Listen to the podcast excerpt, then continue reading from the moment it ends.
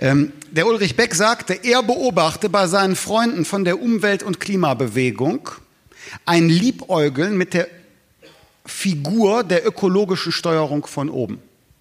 Das erinnere ihn, Ulrich Beck, an den autoritären chinesischen Staatskapitalismus. Unlängst war Frau Merkel im Deutschen Bundestag und hat eine Regierungserklärung abgegeben.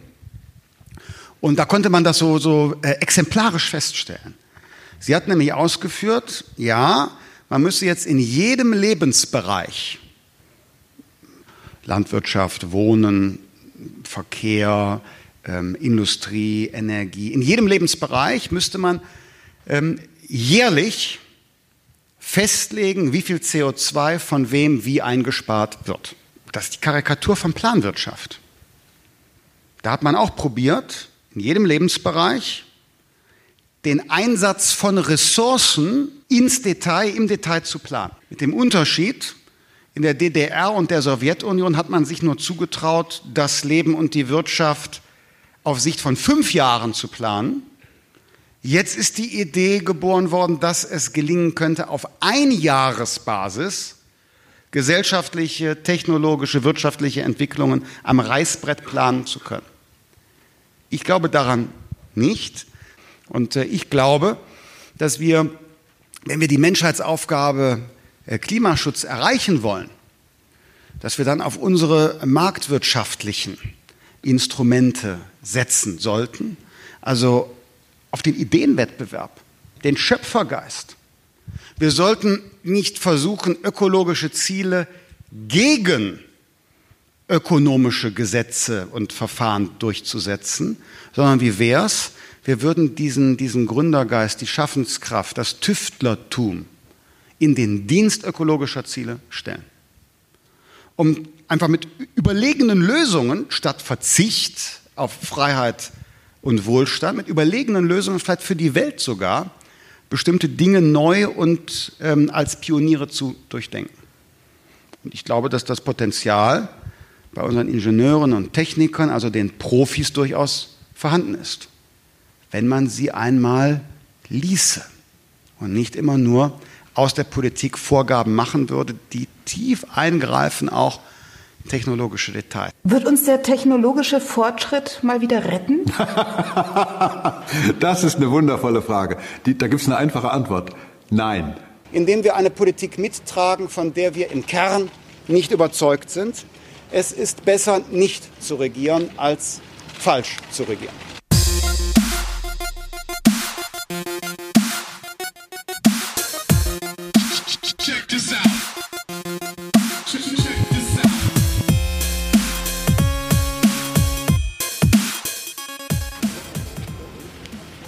Ja, guten Abend, meine Damen und Herren. Wir sind heute hier zusammengekommen, um mit Ihnen darüber zu sprechen, dass es so einfach nicht geht. Wir haben sehr lange darum gestritten, aber wir sind zu dem Schluss gekommen, es ist besser, einen falschen Podcast zu veröffentlichen, als gar keinen Podcast zu veröffentlichen. Herr Quink? Ja, ich bin heute zu Ihnen gekommen, um Ihnen mitzuteilen, dass heute Ihr Podcast anhören. Und da musst du jetzt eigentlich schon jubeln, dass man die restlichen Worte nicht yeah, versteht. Ja, ja, Podcast anhören. Woo, hey, yeah, yeah, yeah, alles voll super. Ich liebe Podcast anhören. Ja, herzlich willkommen beim Postcast. Das ist der Demon. Hi. Genau. Und Quink haben wir gerade schon äh, gehört. Äh, richtig. Und das gerade war Christian Lindner. äh, für die äh, aufmerksamen HörerInnen unter euch. Ähm, ihr habt vielleicht schon mitbekommen, dass es noch eine einzige Partei gibt, über die wir noch nicht geredet haben. Und welche das ist, das verraten wir euch erst gleich. ähm, äh, wir schreiben es auch ganz extra nicht in den Titel. Wir nennen die Überraschungspartei. Und ich habe sie heute auf Twitter, als ich unsere Folge heute angekündigt habe, die schlechteste äh, der großen Parteien, die nicht vom Verfassungsschutz beobachtet werden. Das ist äh, aber auch ein bisschen wertend, ne? ja, scheiß drauf. Äh, diese, ich, ich darf das. Ich meine, wir sind hier kein Podcast, der nicht wertet. Ja, das stimmt. ist mir auch schon aufgefallen. Gut. Ähm, äh, es, es ist aber auch so, dass das ja immer leicht ist. In der Politik ist ja immer leicht zu sagen, was man nicht will, zu sagen, was man nicht ist, Quink. Dann sagen wir doch mal, was wir sind. Ja, du sagst immer nur, was wir nicht sind. Du sagst, wir sind das nicht, wir sind das nicht, ne? Sag doch mal, was wir sind. Äh, wir sind nicht die Wochendämmerung. Das ist auch richtig. Ja, nein, wir, wir sind der Postcast, ein Podcast, der sich äh, mit Debatten über Debatten beschäftigt, nämlich äh, damit, wie wurden Debatten über gewisse Themen geführt. Also wir suchen uns meistens jede Woche, manchmal kommen wir auch nicht jede Woche zum Aufnehmen, ein neues Thema raus, wo wir reden und schauen uns an, wie ist denn da bislang die Debatte drüber geführt worden? Ist die Debatte zielführend geführt worden? Ist die Debatte so geführt worden, dass man daraus was äh, gelernt hat? Oder haben irgendwelche Schnösel die Debatte für sich ad absurdum geführt und äh, gekapert und ganz doofe Sachen damit gemacht, weshalb die ganze Debatte eigentlich auf den Müllhaufen der Geschichte gehört. Zusammen mit Frau Weidel. Ähm, und deswegen schauen wir uns heute die Debatte über die letzte Partei an, über die wir noch nichts gemacht haben. Oh mein Gott, ich freue mich. Wir reden heute über die Freie Demokratische Partei, Wie die er mir FDP. meinen Teil wegnimmt, ne? Wie er mir Ja. meinen Teil wegnimmt. Ja, unglaublich. Das Ja. war meine große Überraschung. Lass mich. Ich hab mir jetzt gerade hier schweren Alkohol aufgemacht und jetzt. Echt, ja, äh, ich habe wir übrigens, ja, ich habe heute übrigens auch schweren Alkohol dabei. Ähm, äh, und zwar habe ich hier Feldschlösschen äh, ohne Alkohol. Ja, nein. Ihr habt gerade gehört, ich habe eine Dose aufgemacht. Ich glaube, schwerer Alkohol darf in Deutschland gar nicht in Dosen verkauft werden. Das ist, Echt? Ist ja schlimm. Ja. Ja, nun, kann passieren. Ja, also kommt drauf an, was man als schwer ansieht. Ich gucke gerade drauf. 10% hat das hier. Ja, das ist, glaube ich, das Maximum in Deutschland in Dosen.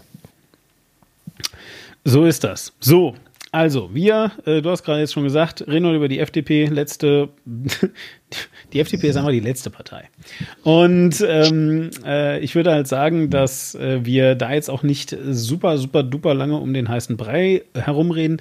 Ähm, wenn ihr das hier hört übrigens, dann ist morgen Bundestagswahl. Solltet ihr euch also überlegen, noch die FDP zu wählen, hört euch doch diesen Podcast an. Und, Falls äh, ihr euch schon entschieden habt, die FDP zu wählen, dann wird euch dieser Podcast nicht glücklich machen. Ja, gut, das ist aber ganz ehrlich, also ich glaube, äh, wenn man das mal jetzt so sieht, glaube ich, dass gar keiner unserer Podcasts jemals irgendjemand glücklich macht. Ist aber auch Och. nicht schlimm. Ähm, denn genauso wie wir nicht an äh, Neutralitätspflichten gebunden sind, sind wir auch nicht an Qualitätspflichten gebunden. Und aus diesem Grund äh, reden wir auch heute über die FDP. Oh Mann, es tut mir wirklich leid. Ich, ich, ich, will das auch jetzt wirklich gar nicht so unsachlich machen. Ähm, wir haben schon in der Vergangenheit mh, immer wieder die Geschichte der Partei aufgegriffen und ähm, ja, HörerInnen dieser kleinen Serie hier wissen es, es ist an mir wieder mal zu sagen, ja, auch die SPD hat etwas mit der FDP zu tun, tatsächlich. Ich meine, ihr wisst es ja schon, weil ihr wahrscheinlich mittlerweile äh, alle anderen Podcasts gehört habt und dementsprechend ähm, haben wir das ja auch schon immer wieder erwähnt. Ähm, Alle anderen Podcasts dieser, dieser Reihe. Nicht alle anderen Podcasts dieser der Welt. Welt. Alle anderen der Welt. So, und ähm, ja, jedenfalls, äh, wie gesagt, und da kommt es ja auch immer wieder vor, dass es also äh, durchaus eine Zeit gab, äh, wo die FDP nicht mit der CDU an der Macht war, sondern eben mit der SPD. Ähm, das werden wir jetzt auch gleich nochmal streifen. Wir werden da jetzt heute vielleicht nicht so tierisch krass ins Detail gehen. Ein paar Sachen müssen wir, äh, ganz, ganz doll, also äh, in der Vergangenheit der FDP, da müssen wir bei ein paar Sachen ganz krass ins Detail gehen, weil die haben wir einfach noch nicht erzählt. Aber jetzt, wir werden nicht nochmal aufrollen, dass, äh, also wann es irgendwelche Koalitionsbrüche gab und so weiter. Und wir werden uns also so ein bisschen ähm, äh, vor allem auf das Kabinett Merkel, ja, sag ich mal, ähm, äh, mit äh, konzentrieren.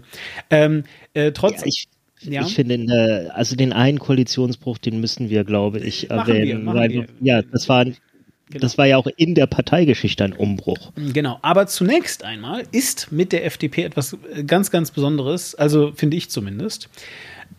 Ähm, äh, nämlich äh, deswegen, weil die FDP gar nicht, also das könnte man ja immer so meinen, nicht? Ähm, aber die, äh, die FDP ist tatsächlich gar nicht mal ähm, eine so neue Partei. Also ist jetzt nicht irgendwie so, dass die erst gestern gegründet wurde oder irgendwie vor, vor zwei Jahren oder vor 20 Jahren, sondern tatsächlich ist äh, die FDP gemeinsam mit äh, der CDU äh, dann doch eine der älteren Parteien die heute tatsächlich immer noch ähm, auch relativ regelmäßig, man könnte fast sagen, eigentlich fast immer, zumindest im Bundestag sitzen. Es gab natürlich Perioden, in denen das dann nicht der Fall war. Ähm, trotz alledem muss man also sagen, dass die FDP auch mittlerweile auf eine sehr, sehr lange Geschichte zurückblickt. Und äh, die beginnt de facto eigentlich äh, genauso ein bisschen eben, wie wir es ja das letzte Mal schon bei der CDU hatten, also äh, zu einer Zeit, ähm, in der äh, Deutschland gerade aus dem Zweiten Weltkrieg rauskommt, beziehungsweise man muss eigentlich sagen, Deutschland überhaupt erst so richtig gegründet wird, ja, äh, zumindest Westdeutschland. Ähm, äh, und zwar mit Erlaubnis der äh, westlichen Besatzungsmächte. Ja, also ähm, ihr erinnert euch, äh, westliche Besatzungsmächte sind die USA, die UK, äh, Großbritannien und Frankreich. Ja. Du hast gerade äh, ein Geräusch gemacht, dass ich gedacht habe, du willst was sagen dazu? Ich, ich habe es auch gesagt. Also es ist äh, äh, tatsächlich auch die östliche Besatzungsmacht, die sowjetische äh, Besatzungsmacht, die hat ja auch die Gründung von Parteien tatsächlich schon direkt nach Kriegsende forciert, einfach damit die Deutschen irgendwie zu einer, möglichst schnell zu einer Art Selbstverwaltung kommen. Daraus ist dann zwar hauptsächlich äh, das östliche Ding entstanden, aber es war halt auch ein Anstoß für andere Parteien, äh, sich mal wieder zusammenzufinden. Und ähm, die FDP hat sich da zwar erst drei Jahre später, 1948, gegründet, aber das war natürlich ein guter Grund für Mitglieder, äh, ehemalige Mitglieder der DDP und der DVP, sich mal so aufeinander zuzuorientieren und zu gucken, hier äh, können wir irgendwie unsere alten Parteien wieder zusammenführen. Nein, okay, machen wir was Neues. Genau. Ja, DDP, das war entschuldige, der Alkohol, äh, die Deutsche Demokratische Partei. DDP, das war der Alkohol. Ah, ja. Die Deutsche Demokratische Partei aus der Weimarer Republik und die DVP, die Deutsche Volkspartei. Das sind waren beides äh, liberale Parteien, also Parteien, die der politischen Philosophie des Liberalismus anhängen. Allerdings die DDP eine linksliberale Partei und die DVP eine nationalliberale Partei. So, dann lass uns doch jetzt direkt mal damit, würde ich auch wirklich mal sagen, einsteigen, weil das ist etwas, das ist einfach super, super wichtig, dass wir jetzt mal wirklich über Liberalismus und äh, Libertarität, Libertarismus, li, liber, ja, über Libi, Libertär sein, wollte ich gerade sagen, ähm, äh, sprechen und ähm, überhaupt mal da so ein bisschen, ähm, äh, ja, äh, sag ich mal, den, den Kern dessen zumindest mal streifen, äh, damit, weil ansonsten wird das hinterher super, super kompliziert, äh, weil die FDP sich da ja dauernd häutet, also mit dauernd häuten meine ich jetzt wirklich in dieser Zeitspanne äh, zwischen äh, der Gründung der FDP 49 und ähm, dann halt eben später äh, der ähm, äh, der weiteren Entwicklung, sagen wir es einfach mal so. Ja, und äh, ich glaube, das wird super verwirrend, wenn wir nicht wenigstens mal den Liberalismus irgendwie kurz erklären. Ähm, magst du, soll ich? Ähm, ich kann vielleicht einfach mal ein paar ja. Stichworte in den Raum werfen, du ergänzt. Ja, okay. Also ganz, ganz grob gesagt, erstmal, woher kommt das Wort? Natürlich von Lateinisch lieber, frei. Äh, und Liberalismus kann man quasi als äh, die Freiheit betreffend, äh, also Liberalis die Freiheit betreffend äh, formulieren. Ähm, ist eine äh, Form, eine äh, politische Philosophie, die sich ähm, dadurch auszeichnet, dass sie die Freiheit, insbesondere die Freiheit des Individuums in den Vordergrund stellt. Und zwar Freiheit vor allem von zu viel Kontrolle, zu viel, zu viel Regierung, zu viel, äh, du musst das genau so machen und nicht anders, sondern die halt dem Regier äh, dem Individuum eine gewisse äh, Eigenständigkeit einräumt, was ja erstmal recht gut klingt, oder? Das ist auch, ja, äh, also zunächst einmal klingt das tatsächlich ja wirklich sehr, sehr gut, das stimmt. Und es ist auch natürlich ähm, einfach eine äh, Ableitung äh, oder, oder sagen wir eine, eine, eine Geburt, etwas, was ganz, ganz eng verwoben ist äh, mit der Idee des Humanismus. Also mit einem menschenzentrierten Weltbild, mit einem Weltbild, das also darauf basiert, dass der Mensch eben im Mittelpunkt von der Welt steht oder zumindest mal im Mittelpunkt der Gesellschaft. Und falls ihr jetzt glaubt, hä, aber was soll denn da sonst stehen, ähm, dann gebe ich euch ein paar Beispiele. Da könnten zum Beispiel Könige stehen, da könnte der Papst stehen, da könnte auch Gott stehen. Und das ist also, das sind also alles Dinge, äh, da hat sich der Humanismus dagegen gewandt und der Humanismus hat also gesagt, nein, im Zentrum der Gesellschaft steht erstmal der Mensch und auch im Zentrum der Bemühungen. Ähm, ähm. Was denn? ich werde nicht müde an der Stelle zu erwähnen, ursprünglich hat der äh, Humanismus gesagt, im Zentrum steht der weiße christliche Mann. Ja. Ja. Und das hat sich erst später dann doch Gott sei Dank ein bisschen weiterentwickelt. Ähm, ja, okay, aber dann, also wenn du es jetzt wirklich so, äh, äh wenn du da so tief, ähm, das ist ja der Mensch. Ja, zumindest aus der, aus der Perspektive der Menschen damals war das der Mensch. Verstehst du, was ich meine? Also ich meine. Der weißen christlichen Menschen damals. Naja, aber das ist halt so. Verstehst du? Also ich meine. Ja, ja, die äh, Leute, die den Ton angegeben haben, klar. Genau, ja, also ich meine, äh, hier, ne? Ähm, äh, äh, ach Mann, jetzt, jetzt habe ich den ähm, Ding. Nee, das ist. Nein, das nein, ist nein, nein, nein, nein, nein, nein, hier. Äh, äh, all, ähm, all men are created equal. So, wir haben, wir leben in einer Welt, in der das Englische immer noch Men als, äh, ja, das sind ja Menschen, sind ja gemeint, nimmt. Ja, so, und das ist halt eigentlich per Wortstamm nicht so und auch per Wortbedeutung übrigens nicht. Ja, gemeint sind da Männer. So, aber das ist halt ja. eben die Zeit. So, natürlich hast du recht, der Urhumanismus ja. war überhaupt gar nicht humanistisch. Ähm, trotzdem also, ja, das hatte, das ja. hat der, Humanismus, der Urhumanismus nur nicht gemerkt, weil das ist halt genau. halt wie heute. Wer, wer, wer die Privilegien hat und wer die von Geburt genau. an hat und die alle um ihn rum haben die gleichen Privilegien, weil die genauso sind wie man selbst, dann merkt man es einfach nicht. Ja, exakt. So, und aus diesem Grund, jetzt komme ich wieder zurück zu dem, wo du mich gerade unterbrochen hast, ähm, stimmt das ja dann durchaus. Also der Humanismus, der also von ähm, weißen Männern äh, zumindest mal vor sich hergetragen wurde, ähm, galt natürlich für weiße Männer. Ja, so und dementsprechend äh, galt er also für alle Menschen, die es so gibt, weil was könnte es denn anderes geben? So, und ähm, äh, auf jeden Fall aber ähm, hat der eben etwas ganz Wichtiges gemacht, nämlich er hat ähm, dafür gesorgt, dass eben der Mensch also weiße Männer, im Mittelpunkt der Gesellschaft stehen und nicht mehr Gott und auch nicht irgendein Herrscher. Und äh, das war tatsächlich äh, ganz, ganz toll. So, und der Liberalismus jedenfalls, der baut darauf auf, auf diese Idee, nämlich genau auf dem, was du gerade gesagt hast. Ähm, auch der ist eben ähm, ja, im Wesentlichen ähm, menschenzentriert, vor allem aber Individuen äh. Also während der Humanismus noch so ganz frech, wie Oscar gesagt hat, naja, also erstmal ist der Mensch schon mal besser als Gott, ja, ähm, oder wichtiger als Gott, sagen wir es mal so, sagt der Liberalismus, naja, also, aber vor allem ist es ja auch der, der einzelne Mensch. Ja, es geht jetzt hier nicht darum, dass irgendwie alle Menschen, also der, der einzelne Mensch, ja, der ist das Allerwichtigste überhaupt. So, das ist jetzt ein bisschen übertrieben, aber ihr wisst, was ich meine. So, okay, Entschuldigung, das wollte ich eigentlich nur kurz ergänzen. Äh, jetzt kannst du mit deinem Vortrag weitermachen, den du wahrscheinlich wieder vergessen hast. Äh, ich weiß auch gerade gar nicht mal, welchen Vortrag genau du meinst. Den darüber, was liberal ist. Oder ja, was, genau, äh, richtig. Du warst mich gerade dabei. Genau, du warst mich gerade dabei, dass das eigentlich ganz gut klingt. Oder? Fragezeichen. Und da habe ich gesagt, ja, Humanismus. So. Ja. Ja, ich meine, äh, Freiheit des Individuums, man muss vor allem ja auch sehen, also der Grundgedanke ist ein guter. Weil es geht dabei ja tatsächlich auch wirklich darum, das Individuum äh, in einer Weise in den Mittelpunkt zu stellen, die einfach kollektivistischen Systemen und Systemen, die eben das Volk in den Mittelpunkt stellen, eine Absage zu erteilen.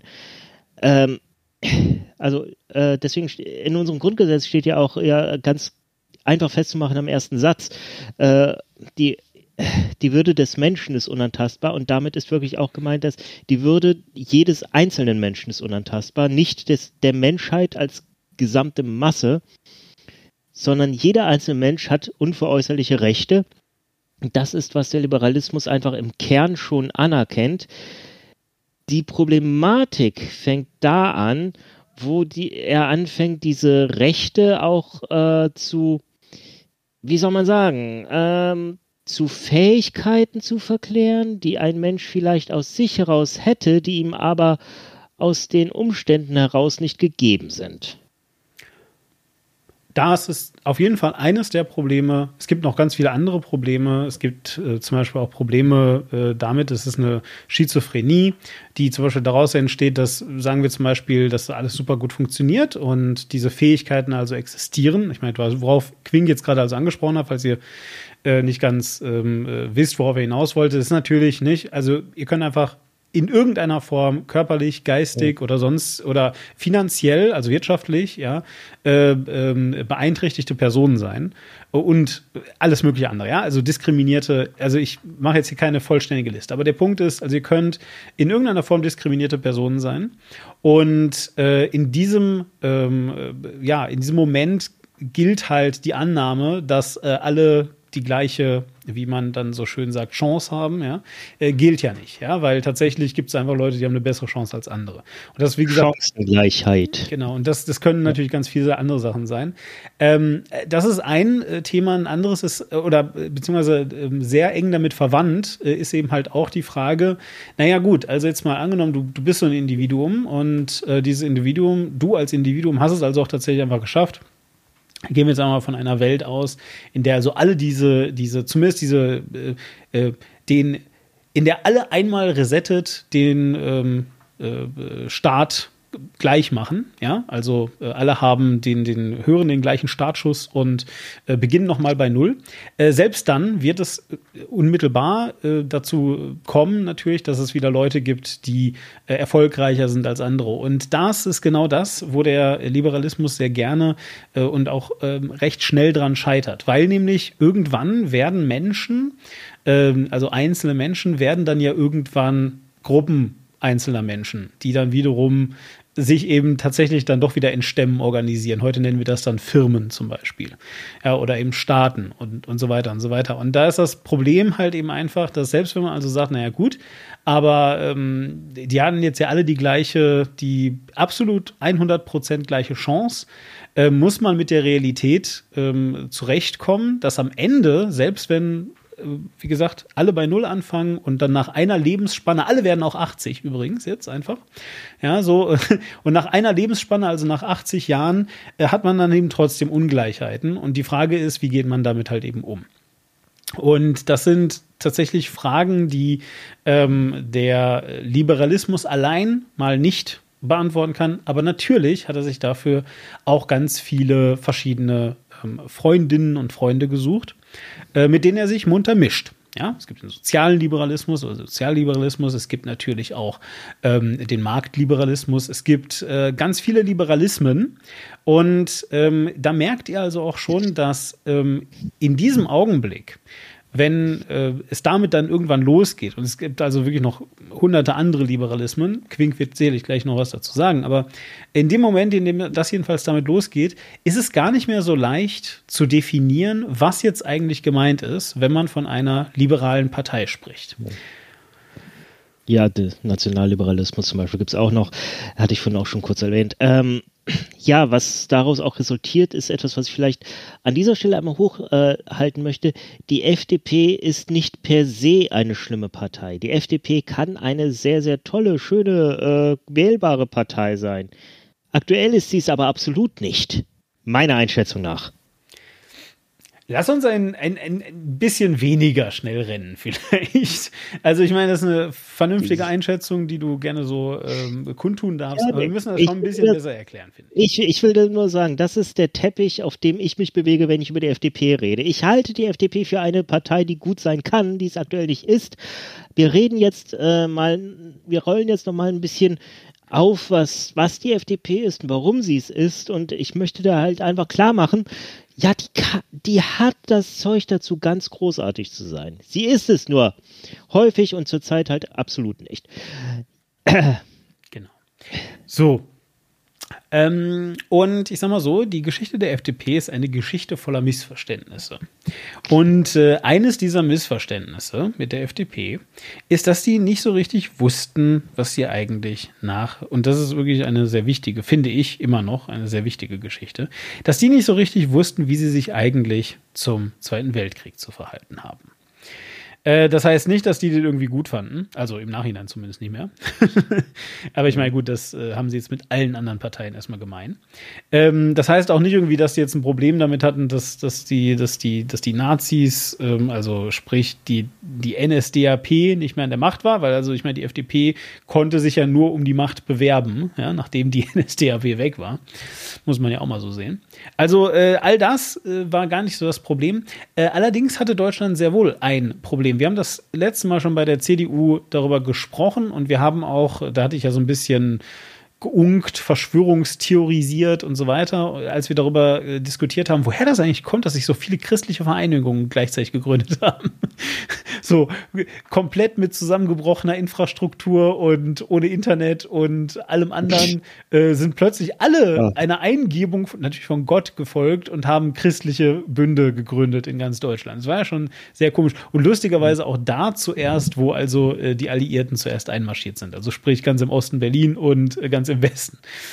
Ähm, ja. Egal. Kennst du die, den schönen Cartoon von Rute? Mhm. Mami, wenn du damals im Internet, als ich ein Kind war, gab es noch kein Internet, mein Sohn. Ach ja, wegen dem Krieg. mhm. Ja. Richtig. Richtig, genau das. Ähm, also auf jeden Fall, ähm, genau wie wir es also eben bereits, bereits äh, äh, gesagt haben, dass sich da irgendwie alles äh, ganz äh, plötzlich äh, gegründet hat. Ähm, äh, da hatten wir dann eben, wie gesagt, diese Theorie, naja, dass man damit erstmal off the hook war, zumindest, also ja, direkt bei der äh, Eroberung Deutschlands, wenn man eben bestimmte Schlagworte gesagt hat. Wenn man sowas gesagt hat wie, ich war schon immer Mitglied der SPD, wenn man äh, sowas gesagt hat, wie, aber ich war in der oder oder ich bin in der Kirche, äh, in der katholischen Kirche oder sowas, ja.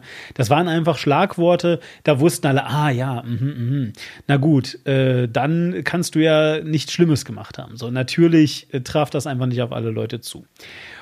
Und das ist ein Problem in dem Sinne, dass diese Leute ja nicht verschwinden. Also nur weil der Krieg vorbei ist, heißt das ja nicht, dass es plötzlich keine, keine Nazis, keine Alt-Nazis mehr gibt, keine Wehrmachtsangehörigen, also Ex-Wehrmachtsangehörigen zu der Zeit natürlich mehr gibt, keine Ex-SS-Angehörigen ähm, und so weiter. Ja?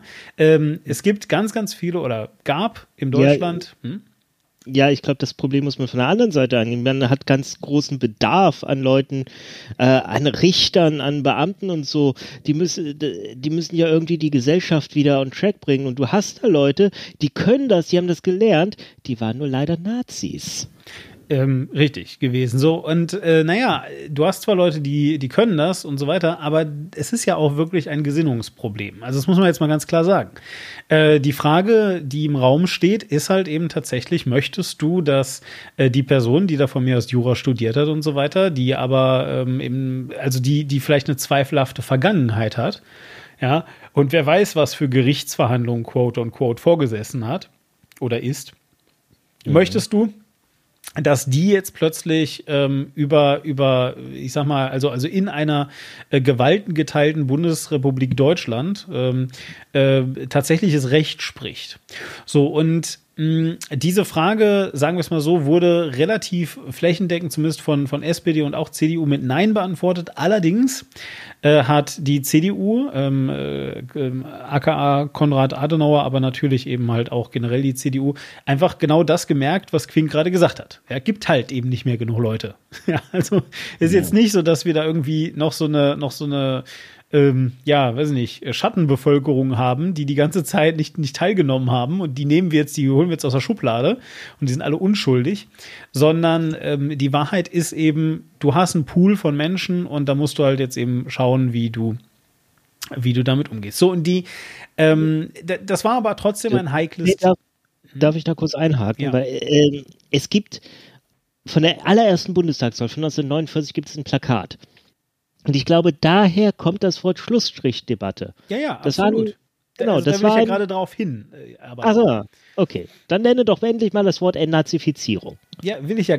Ich wollte da gerade drauf äh, zu sprechen kommen, als du mir Ja, mein Gott, Herr Diemen, jetzt Ja. kommen Sie doch mal in eine Pötte. Ja, genau. Also auf jeden Fall ähm, äh, ging es nämlich dann tatsächlich darum, ähm, äh, dass man versucht hat, ähm, äh, also anders. Äh, Jetzt hast du mich gerade rausgebracht. Also, es gibt diese Schattenbevölkerung nicht, ja, die gibt's halt einfach nicht, sondern du musst mit den Leuten arbeiten, die du hast. Die Alliierten, ähm, und zwar alle vier, haben aber gesagt, ja, Pech gehabt, machen wir trotzdem nicht oder wollen wir zumindest nicht. Ja, dann versucht das halt anders. So, und was man also versucht hat, und das ist jetzt, was unter dem äh, Schlagwort Entnazifizierung läuft, bitte, jetzt habe ich es gesagt, Quink. Was man also versucht hat, ist, ähm, alle Nazis, ja, also, also äh, alle Ex-Nazis aus allen rauszuhalten, was Deutschland wieder neu aufbaut. So, und das hat nicht so gut funktioniert. Ja, genau aus den Gründen, die wir jetzt gerade alle genannt haben, gab halt einfach zu wenig Leute. Ähm, trotzdem hat man also aber das Beste, also man hat es halt eben in Abstufung gemacht und so weiter. Und äh, das war aber natürlich gerade zu Beginn von Deutschland ein großes Problem. Und genau hier, ja, genau hier hat die FDP nämlich am Anfang äh, ja tatsächlich ihr Thema gefunden. Und das darfst du jetzt auch sagen, Quink, mit deinem Wahlplakatbeispiel. Ich lese mal einfach das Wahlplakat vor. Ich habe es nämlich gerade vor mir. Schlussstich. Äh, Entschuldigung. Schlussstrich drunter. Ausrufezeichen. Steht groß drüber. Es ist ein äh, wenig bildreiches und sehr textreiches Wahlplakat. Schluss mit Entnazifizierung, Entrechtigung. Nee, Entrechtung, Entschuldigung. Entmündigung. Schluss mit dem Staatsbürger zweiter Klasse. Wer staatsbürgerliche Gleichberechtigung will, wählt FDP. Bisher LDP. Richtig, das war ein bisschen auch ein Problem für die Menschen, mh, die damals zur Schule gegangen sind. Die, die konnten halt nicht mehr in die zweite Klasse gehen, die mussten von der ersten direkt in die dritte. Das war echt schwierig. Menschen zweiter Klasse wollten die nicht. Äh, das war ein doofer Witz, Entschuldigung. Sta Staatsbürger. Staatsbürger zweiter Klasse. Ja, aber auch Kinder sind Staatsbürger, Quink. Also egal, jedenfalls. Ähm, ja, man sollte dazu sagen, damals war an der Regierung äh, mit FDP und CDU. Die waren damals bereits, in der, äh, waren nach die, der, äh, Wahl. der Wahl dann bereits äh, in, äh, in der regierenden Koalition mit CDU, CSU und der DP. Das ist eine sehr rechte Partei, mit der sich die CDU, CSU und FDP damals zusammengetan haben. Ja, äh, jedenfalls, äh, ja, nee, äh, genau das. Ähm, äh, aber natürlich ist ja auch klar, ne, dass das erstmal gut ankommt, wenn du ähm, äh, in einer Zeit, über die wir jetzt ja gerade sehr viele Worte verloren haben, äh, einfach sagst, ja Mensch, jetzt stellt euch mal nicht so an und hört mal auf, hier die, die Ex-Nazis zu verteufeln. Ähm, wir haben doch alle nur Befehle befolgt oder so. Ja, so, also natürlich äh, ist es von da nach da immer noch ein Schritt, aber der ist gar nicht mehr so groß, will ich damit sagen. Also jetzt nicht so, dass der, dass der riesig ist und wenn man also eben ähm, damit anfängt, aber jedenfalls da, exakt da, hat die FDP also äh, interessanterweise irgendwie ihre Wurzeln. Und jetzt, wo ich so gerade so ein bisschen ne, sprechendes Denken, ich denke gerade so ein bisschen drüber nach, gewisserweise, was die, was die FDP ja dann damals gefordert hat, ist besagter, ähm, ähm, besagter Reset, von dem ich gerade sehr wortreich gesprochen habe. Also dieses besagte, mal, wir setzen jetzt mal alles auf Null. Ja, also, also so alles, so alle Morde, die wir begangen haben, die davor, das, die, die gelten jetzt mal nicht mehr. Und ähm, aber ab jetzt, ja, also ab jetzt gelten die dann wieder, aber äh, davor mal nicht. So. Und ähm, wie gesagt, das ist natürlich super sympathisch, wenn du gerade aus einem verlorenen Krieg kommst und sagst, ähm, naja gut, äh, also ich habe jetzt gerade aber gar keinen Bock, als Krimineller äh, gehandelt zu werden. Ja. Also von daher äh, durchaus verständlich, dass das natürlich mit vielen Leuten resoniert hat, weil waren halt einfach sehr viele Menschen damals sehr beteiligt an dem Zweiten Weltkrieg gewesen. Aber das sorgt natürlich auch dafür, dass äh, die FDP gerade in ihren Anfängen halt einfach mal auch ein ziemliches Nazi-Problem hatte. Kann man mal so sagen, denke ich, oder? Ja, ja, die war, da gab es auch die sogenannte Naumann-Affäre, wo wirklich Nazis, also richtige ehemalige äh, SS und NSDAP und was weiß ich nicht alles Mitglieder versucht haben, die Partei zu unterwandern, zu übernehmen. Ja, Mitglieder, Funktionäre, muss man einfach auch sagen. Ja, also es sind wirklich, ja. also es sind wirklich Leute gewesen, ähm, genau wie du sagst, nicht? Also die haben tatsächlich, und das muss man, also wie soll ich das erklären, ja?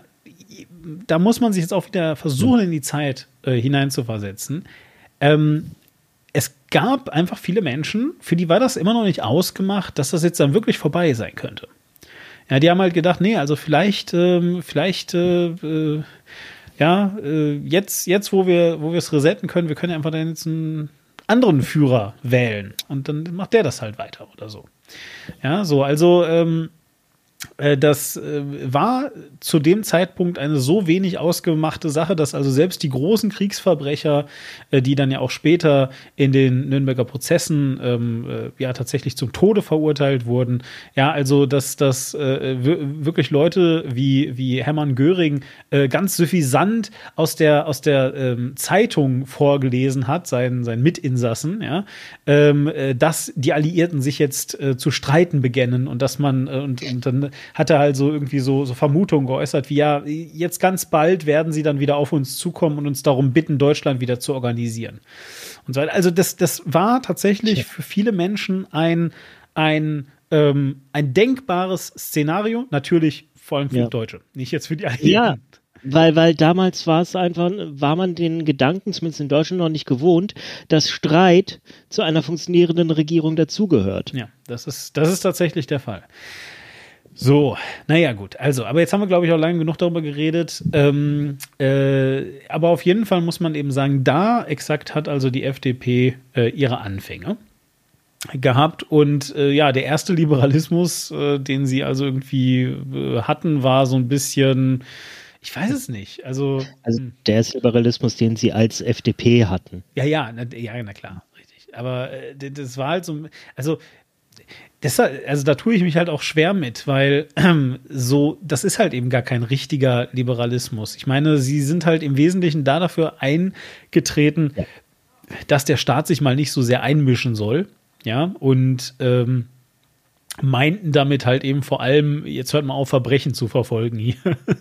Ja, ja, sie waren für die Freilassung aller, und das ist ein Zitat, sogenannten Kriegsverbrecher. Das muss man sich überlegen, ja. Sogenannte Kriegsverbrecher. Also genau das äh, ist äh, ein schönes Zitat. Gut, dass du das gerade gebracht hast, ich hätte sonst wahrscheinlich vergessen. Aber ja, äh, exakt das, nicht? Also alleine, dass man das, ja, wie soll ich sagen, man als Partei. Ähm, da steckt Zweifel drin. Ja, ja, äh, also ich meine, sogenannte und so weiter, ja. Also ich mhm. meine, wir, wir sagen das heute, wenn wir sowas sagen wie sogenannte Alternative für Deutschland, weil das ist ja Quatsch. Ja, ist ja keine Alternative für Deutschland, ist ja Unsinn. Dieses sogenannte Internet. Genau, so. Und, und, und sogenannte Kriegsverbrecher, also sagt halt eben tatsächlich schon, ähm, äh, schon einiges aus. Gut, so, jetzt muss man aber äh, sagen, dass also die ähm, äh, diese diese ähm, Art oder sagen wir mal so, dass das Grundprinzip des Liberalismus ja dann durchaus auch noch eine ähm, andere Sache hatte, die natürlich ähm, äh, mitgeschwungen ist. Ähm, und das ist halt eben einfach, dass ähm, auch zur damaligen Zeit ähm, äh, die USA halt je nachdem und je nach, ähm, sage ich mal, Teil der USA eben entweder tatsächlich äh, recht libertäre Gedanken hatte, also tatsächlich Gedanken, die darauf fußen, dass man den Staat auch wirklich so richtig doll äh, zurückdrängen muss. Ja, also, also das ist, das ist nochmal eine etwas aggressivere Form des Liberalismus, muss man einfach dazu sagen, die also eben darauf beruht, dass äh, der Staat ein, äh, also dass, dass Staaten prinzipiell und auch Gesellschaften ähm, wirklich nur dafür da sind, um so das Nötigste ja. zu organisieren und dass also ansonsten bitte äh, jeder das für sich machen muss. Hm? Ja, muss man auch äh, sehen, wo die USA da gerade herkamen. Also die hatten ja erst die große Depression, die genau. gab es auch bei uns, aber in den USA hat die sich ein bisschen anders gestaltet. Da hatten sie diesen äh, New Deal äh, mhm. von, von Roosevelt damals äh, und äh, das war halt eine große ja, Geste des Staates, nenne ich es mal, mit der halt versucht wurde, der, ähm, dem wirtschaftlichen Verfall entgegenzuwirken. Das heißt, der Staat war da sehr präsent und dann gab es den Zweiten Weltkrieg, wo der Staat sowieso präsent war, weil man hatte einfach Kriegswirtschaft und äh, obwohl es niemals äh, mit, ab, äh, mit Ausnahme von Pearl Harbor in den USA zu kriegerischen Handlungen wirklich gekommen ist, äh, hatte man einfach äh, so ein, ja, der Staat, der äh, rüstet gerade auf und der zieht da hin und der äh, macht da die unsere Feinde alle platt. Da hatte der Staat noch eine andere Rolle. Und jetzt ging es darum, äh, das wieder ein Stück weit zu korrigieren. Sozusagen. Also man hatte das Gefühl, okay, der Staat hat jetzt seine Schuldigkeit getan und jetzt müssen wir ein bisschen sehen, wie wir ihn wieder in die Schranken weisen. Genau. Und aus diesem Grund jedenfalls war das natürlich dann, also aus diesem Grund äh, und noch einem anderen, komme ich jetzt gleich zu, aber aus jedem Fall ähm, äh, war das natürlich auch dann durchaus ähm, eine gern gesehene Entwicklung, sage ich jetzt einfach mal, äh, der, der äh, Alliierten, ähm, einfach eben zu sehen, aha, mh, okay, naja, also solange die jetzt erstmal das kopieren, was wir machen, also jetzt vor allem die USA, nämlich so Liberalismus und so, das ist doch schon mal ganz gut. Ähm, äh, das, das ist ja, das ist jetzt ja gar nicht mal so schlecht. Und außerdem ist das nämlich auch aus einem zweiten Grund gar nicht mal so schlecht. Also es ist ja nicht nur so, dass die, dass die Zeit, äh, die vergangene Zeit irgendwie ähm, mit, mit äh, sehr starken Restriktionen und, und äh, einem sehr, sag ich mal, starken Staat und einem sehr starken, äh, einem sehr starken, einer sehr starken Lenkungswirkung durch den Staat einhergegangen sind übrigens auch in Deutschland, ihr erinnert euch, sondern ähm, tatsächlich ähm, hat sich ja direkt an den Zweiten Weltkrieg der Kalte Krieg angeschlossen.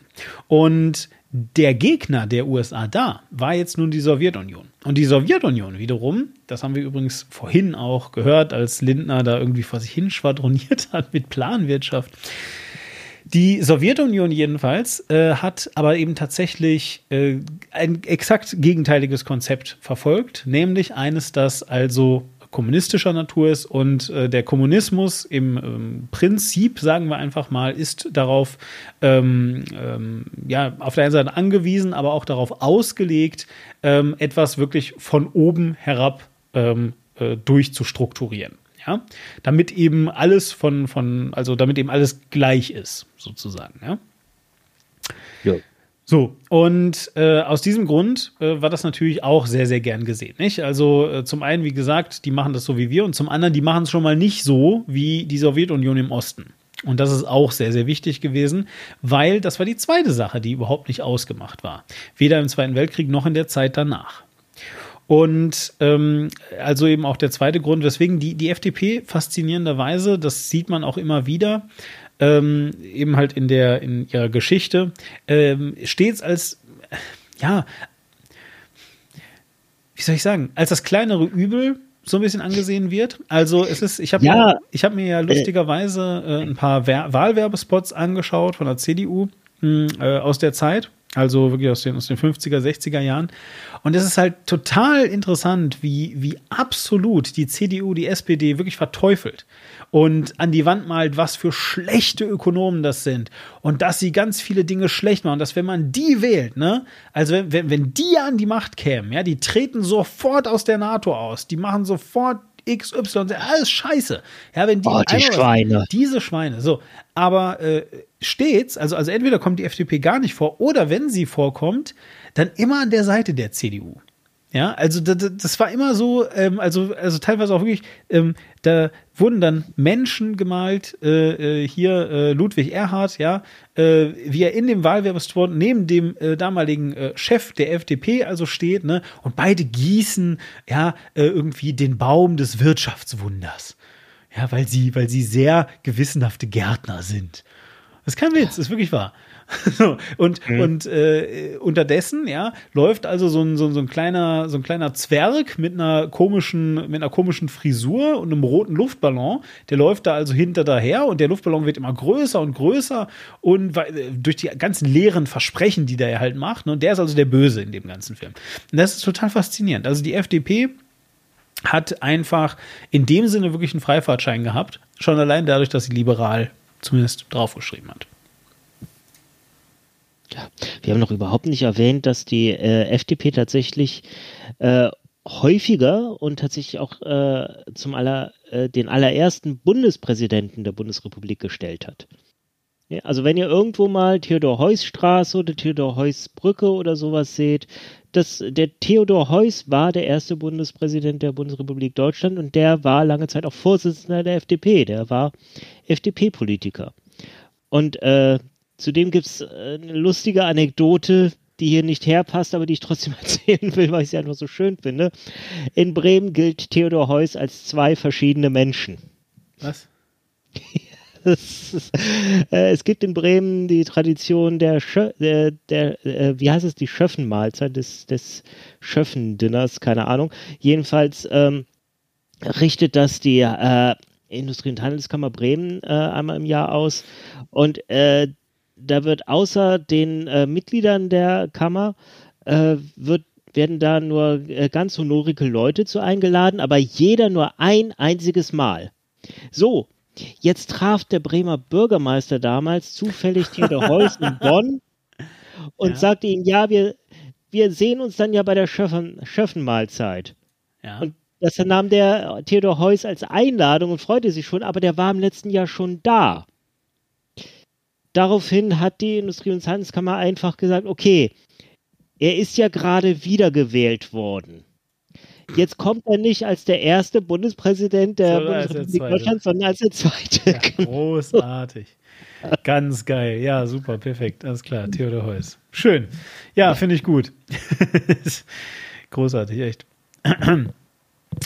Gut, ähm, lass uns jetzt aber mal, also wir haben jetzt uns sehr, sehr länglich dazu ausgelassen, wie die FDP angefangen hat. Ich würde ein bisschen springen, ähm, äh, nicht, nicht komplett alles überspringen. Ich würde wenigstens kurz, äh, wenn du jetzt nichts dagegen hättest, äh, ich würde noch einmal Hans-Dietrich Genscher erwähnen, vielleicht. Lass uns kurz äh, erwähnen, ähm, also wirklich kurz, die FDP war lange Zeit halt äh, an einer Regierungskoalition mit CDU, CSU beteiligt, anfangs auch der DP, aber die wurde dann, glaube ich, irgendwann auch verboten. Ich müsste mal nachgucken, ob sie wirklich verboten wurde, ob sie einfach nur zerbrochen ist. Ähm, und ähm, ist dann irgendwann äh, aufgrund einer äh, nicht vereinbaren Differenz über Steuererhöhungen ähm, mit äh, aus der Koalition der CDU ausgetreten äh, und war dann tatsächlich unter Willy Brandt äh, Mitglied der ersten ähm, SPD-Regierung. Also da in der Koalition. Ja. Und dann, als Willy Brandt zurückgetreten ist, das ich spannend, das weiß kaum jemand, war mh, natürlich der Vizekanzler. Das war hier der, der Scheel, wie hieß er noch mit Vornamen? Äh, Walter, glaube ich, oder? Walter Scheel? Äh, Walter Scheel heißt er, ja. Ja. Hm? Ja. War dann für äh, ein paar Tage tatsächlich Bundeskanzler der Bundesrepublik Deutschland, ganz offiziell. Wir hatten tatsächlich für, äh, ich glaube, neun Tage waren es, einen äh, FDP-Kanzler in Deutschland. Ähm, das war ein bisschen heikel, weil er war zu dem Zeitpunkt bereits zum Bundespräsidenten gewählt worden. Oha. Oha. und hat das hat dieses Amt dann natürlich wirklich nur rein kommissarisch auf. Also es kann es geht vom Grundgesetz her überhaupt nicht, dass dieselbe Person Bundespräsident, Bundeskanzler ist. Ähm, aber es hat sich dann Gott sei Dank innerhalb dieser neun Tage dann äh, äh, Schmidt, Helmut Schmidt als äh, neuer Bundeskanzler gefunden und konnte da, dann konnten die Ämter ent entsprechend übergeben werden. Ja, ich schaue gerade, ähm, ich schaue gerade nach, äh, aber ich sehe nicht, wie lange eigentlich äh, Thomas Kemmerich Ministerpräsident war. Ähm, ihr, ach doch da, vom, vom 5. bis 8. Februar. Ja, siehst du. ah, es ist einfach so groß. Drei Tage. Ja, ganze drei Tage. Ja, also äh, hat, hat äh, Walter Scheel es zumindest länger äh, geschafft, ähm, Bundeskanzler und Bundespräsident, muss man dazu auch sagen, ne, zu bleiben als Kemmerich Ministerpräsident. Nun ja, äh, weniger, weniger Schadenfreude, wieder zurück zu den Fakten. Weswegen ich gerade den guten äh, Hans Dietrich äh, einbringen wollte, äh, Hans Dietrich Genscher. Ähm, ist äh, also äh, folgendes. So, ähm, und zwar deswegen, weil nämlich Hans-Dietrich Genscher äh, zur, zur Zeit, ähm, in der er also aktiv war, ähm, ein äh, sehr, sehr, wie soll ich sagen, ähm, eine, eine, eine sehr, sehr wichtige Rolle in der Außenpolitik eingenommen hat. Hm. Äh, die deswegen vor allen Dingen natürlich ähm, so, so besonders wichtig war. Ähm, weil Deutschland ja zu, zur, zur entsprechenden Zeit eben immer noch ähm, geteilt war im Wesentlichen, ja, und der Kalte Krieg also eben voll im, voll im Gange war. Ähm, wir allerdings äh, tatsächlich ähm, langsam aber sicher eine, ja, wie soll ich sagen, ähm, also äh, langsam aber sicher einfach Signale bekommen haben. Also wir heißt die deutsche, ähm, äh, die, die, die, ähm, hier, wie heißt denn das? Die Bundesrepublik Deutschland, Dankeschön. Ähm, äh, das, Gerne. dass also eine, eine, eine, eine Wiedervereinigung tatsächlich nicht äh, komplett äh, unmöglich ist. So, und äh, Hans-Dietrich Genscher war also äh, tatsächlich zu dieser Zeit ähm, sehr, sehr aktiv ähm, äh, an, äh, sage ich mal, Hintergrundgesprächen und so weiter ähm, beteiligt, in denen es also eben dann tatsächlich äh, um die um die um die Frage ging, ob tatsächlich alle ähm, ähm, äh, ja wie soll ich sagen, äh, alle vier Alliierten oder ehemaligen Alliierten, denn das musste ja äh, sein, ja, also mitten im Kalten Krieg sozusagen, äh, äh, dem, dem zustimmen könnten. So, und äh, dass dieser Kalte Krieg da praktisch schon vorbei war, das konnte noch niemand so richtig absehen. Und dementsprechend war das also eine, eine, eine krasse und heiße Zeit. Und deswegen würde ich, äh, wollte ich den einfach nochmal ganz kurz mh, hm, hier ja, unterstreichen, dass das eine ja, wichtige ich, ist. Ja, äh, ich finde wichtiger für, für die Parteigeschichte fast Hans-Dietrich Genschers Rolle 1980 bereits.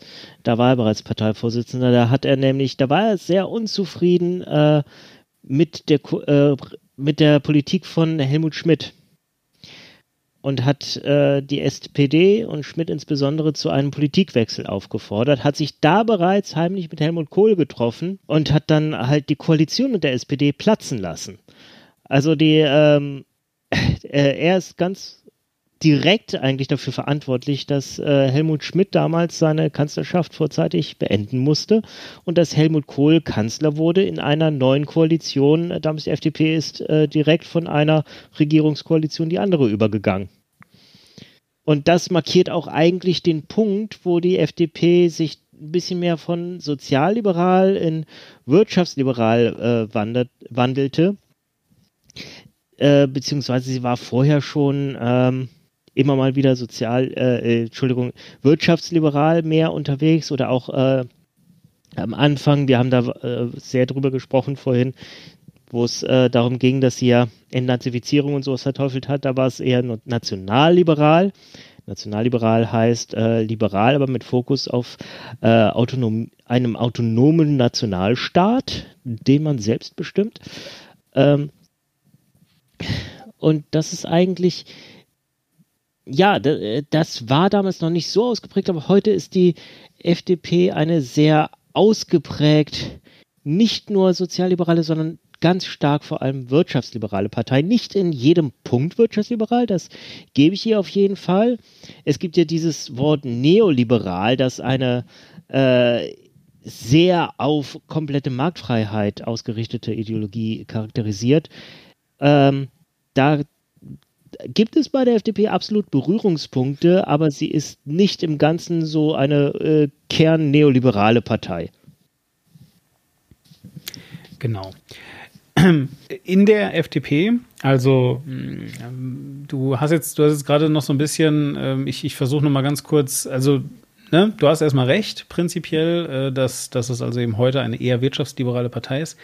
Äh, man muss aber halt einfach auch sagen, dass eben aufgrund der Geschichte der Partei, die ich jetzt also gerade gesagt habe, nicht, dass also eben ähm, zu der Zeit, wo die FDP gegründet wurde, ähm, auch wirklich mit mit sehr wohlwollendem Blick aus den USA und eben auch den anderen, ähm, äh, zumindest westlichen äh, Staaten, ähm, dass da dieser Liberalismus immer und stets immer mit der Wirtschaft direkt verknüpft war. Ja, so.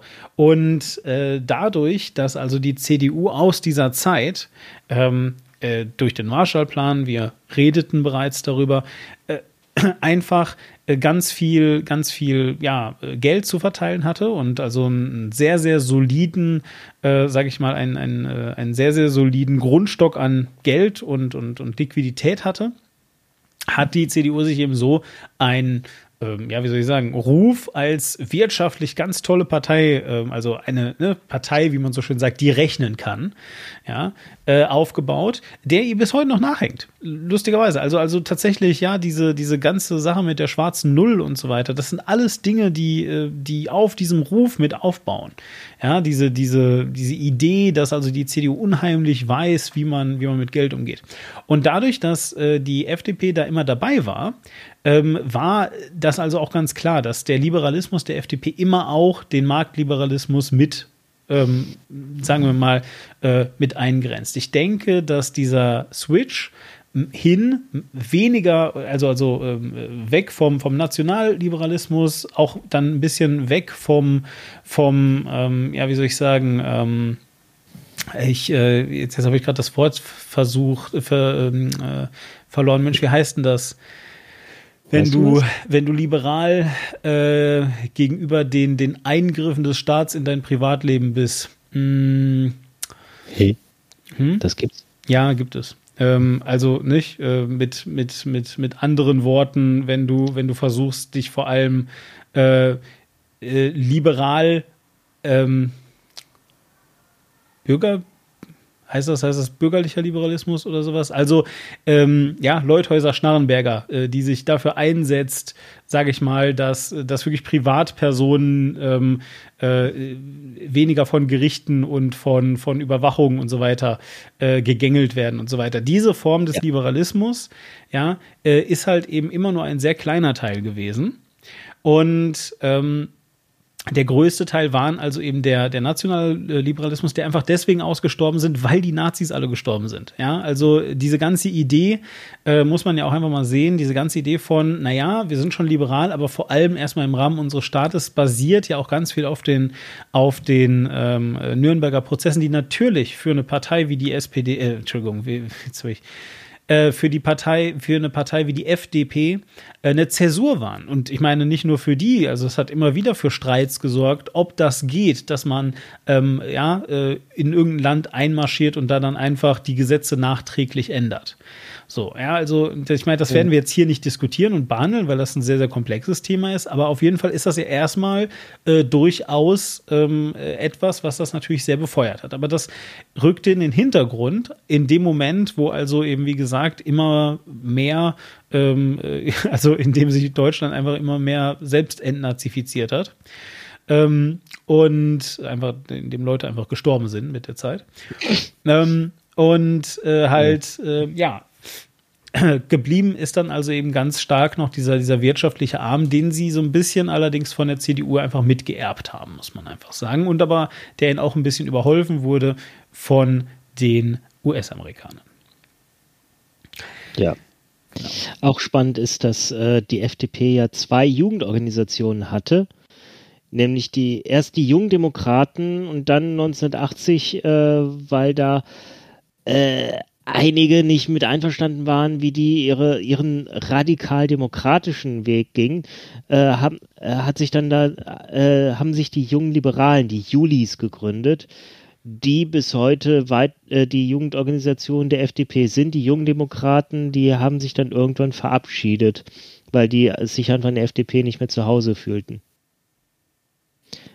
Und das spricht ja auch Bände. Also die, die waren die jungen Demokraten, die waren auch eher links und die jungen Liberalen, die waren halt radikal wirtschaftsliberal. Ja. Genau. So, was heute jedenfalls ähm, äh, geblieben ist, oder vielleicht sind wir jetzt noch nicht ganz bei heute, ähm, was wir definitiv einfach äh, sagen können, ist, ähm, dass die FDP durchaus, ähm, äh, durchaus einfach ähm, wie soll ich sagen, Zeiten hat ähm, oder äh, dass es immer wieder Zeiten gab, in denen die äh, FDP also es auch tatsächlich nicht geschafft hat. Jetzt habe ich eine, ich habe eine wichtige, ein wichtiges Wort vergessen. Entschuldigung, das muss ich eben noch kurz nachführen, ähm, bevor ich zum nächsten Punkt kommen kann oder zum nächsten Schritt. Die FDP hat jedenfalls dadurch in dieser Zeit ähm, also in dieser Zeit, in der sie, in der sie ähm, äh, quasi auch immer wieder gewechselt ist zwischen der CDU, dann SPD, dann wieder CDU und diesen, diesen ganzen Hintergrundgesprächen, die Quink ja gerade gesagt hat und so. Daher kommt äh, tatsächlich dieser, dieser Name, beziehungsweise diese Bezeichnung für die FDP des Steigbügelhalters. Ja, weil immer klar war, also das war ja eben eine Zeit, in der es im Bundestag äh, de facto quasi drei Parteien gab, mehr oder weniger, zumindest drei, die äh, groß genug waren. Ähm, äh, weil eben einfach ganz klar war, dass die FDP eben die Person ist, die, wie gesagt, den Steigebügel hält, also die Person, die dir aufs Pferd hilft, wie man so schön äh, sagen könnte auch. Äh, oder, um das vielleicht ein bisschen freundlicher auszudrücken, der Königsmacher ist.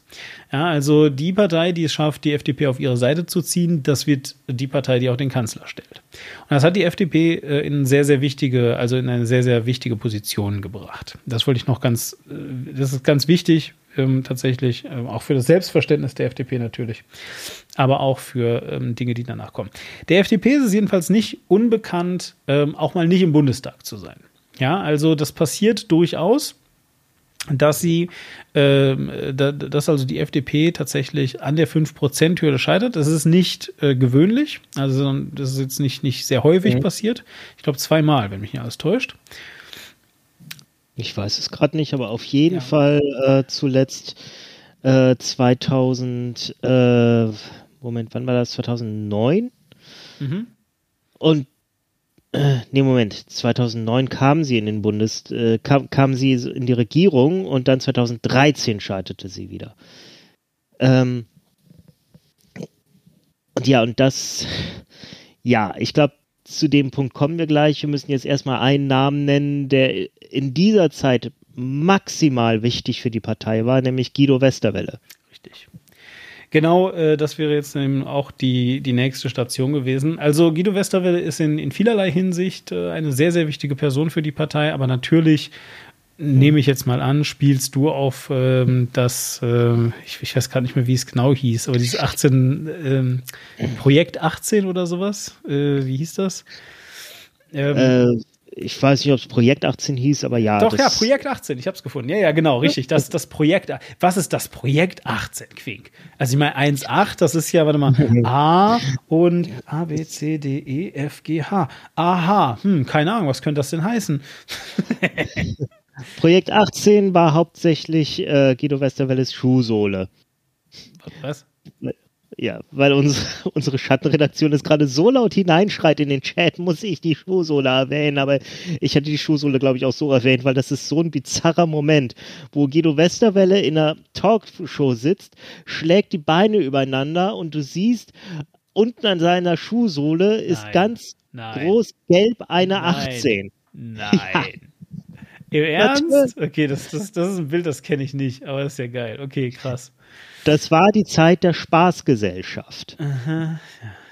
Die, die hatten wir schon mal erwähnt und ich war überrascht äh, zu erfahren, dass du da das irgendwie nicht gewahr hattest, dass es das gab. Also Spaßgesellschaft war natürlich so ein hauptsächlich feuilletonistisches äh, Phänomen, dass ganz viele Leute sich beschwert haben, äh, äh, wir haben ja nur noch irgendwelche Spaßmacher und alles muss irgendwie lustig sein. Was soll denn das? Wo ist denn, bleibt denn der Ernst? Und in dieser Zeit fuhr halt Guido Westerwelle mit seinem Guido Mobil unter, durch die Gegend, äh, ging in den Big Brother Container für einen Abend äh, und sagte, ja, ich komme her, um euch auch mal alle kennenzulernen und mit euch über meine schön liberale Politik zu reden. Und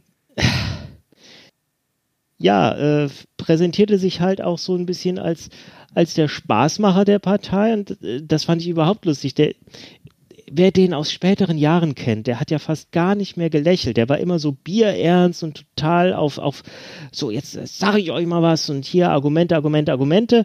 Äh, der war eine ganze Zeit lang als der Politiker bekannt, der die ganze Zeit grinst. Das ist korrekt. Man muss natürlich dazu sagen, dass Guido Westerwelle ähm, äh, eigentlich ein Handicap hatte. Das muss man eben sagen. Äh, Guido Westerwelle war nämlich äh, homosexuell. Wir sagen war, weil äh, er ist verstorben. Ähm, äh, tatsächlich äh, ist er schwer erkrankt und äh, dann also äh, verstorben. Ähm, es ging glücklicherweise für ihn relativ schnell, aber äh, ich habe auch damals, ich habe habe mit ihm fast nie übereingestimmt, aber das habe ich ihm echt nicht gewünscht. Nee, nee, absolut. Also das waren auch, also es gab da auch noch Fernsehauftritte von ihm und so, die waren wirklich traurig. Ähm, aber äh, jedenfalls, ähm, und man muss aber eben einfach sehen, dass er ähm, zu einer Zeit ähm, äh, in der Politik homosexuell war, als das echt noch ein, noch ein, noch ein Ding war. Ja, Novum. Äh, ja, Novum, man könnte aber auch fast sagen No-Go. Ja, also es, es war eher sowas, wo, wo die Bekanntmachung, dass du homosexuell bist, zumindest, also ich sage jetzt mal nicht, dass, dass man dich dafür aus der Politik gekickt hat, so schlimm war es nun nicht, aber ähm, die Bevölkerung äh, hat das sehr, sehr stark abgelehnt und so weiter. Und Ja, ich, ich, weiß noch damals, als er 2009 unter Merkel äh, Außenminister wurde, äh, was da alle Leute gesagt haben, der kann doch nicht, in arabische Länder fahren, das Genau, richtig, geht doch richtig. nicht. Ja, ja. Also, also das, das, waren, das waren richtig ähm, äh, krasse, krasse Themen, ähm, was das angeht. Und ähm, äh, weswegen ich das also, also einfach sage, ist, ich kann mir gut vorstellen, das ist eine Vermutung, die, ich habe da keine Belege dafür oder sowas, aber ähm, in, in, in einem Zusammenhang war Homosexualität zu der Zeit völlig okay. Und das war, wenn äh, man Witze gemacht hat. So, und ich kann mir gut vorstellen, dass das das Kalkül hinter, hinter diesen Auftritten war. Es ist nur eine Vermutung, wie gesagt. Ich habe da jetzt keine Belege für. Es, es passt nur sehr gut ins Bild, ehrlich gesagt. Äh, weil zu dieser Zeit, wie gesagt, ja, äh, Homosexualität ähm, äh, wirklich ähm, ein schwieriges Thema war, in der Öffentlichkeit im Allgemeinen, in der Politik mal noch viel mehr. Ja, und ähm, ähm, genau. Äh, kann also sehr gut sein, dass das einfach daher kam. Vielleicht hat es auch völlig andere Gründe. Völlig egal. Ich wollte es einfach nur mal einmal kurz anbringen, weil das ist schon ein wichtiges Detail, dem man sich bewusst sein muss. Und äh, übrigens auch eigentlich umso bemerkenswerter, dass also Guido Westerwelle mit seinem, wir haben uns jetzt gerade die ganze Zeit so, es klang so, als, als würden wir uns die ganze Zeit darüber lustig machen, aber dieses Projekt 18 hat halt funktioniert. Ähm, sie äh, haben die Partei zwar nicht irgendwie auf 18 Prozent äh, gepusht gekriegt, aber äh, de facto jedenfalls ähm, hat die Partei eine, eine enormen, äh, einen enormen Popularitäts ähm, äh, Zuwachs mh, ähm, äh, erhalten. Ich habe jetzt gerade die Zahl nicht mehr äh, genau, wie, mit wie viel sie dann in den Bundestag wieder reinkamen.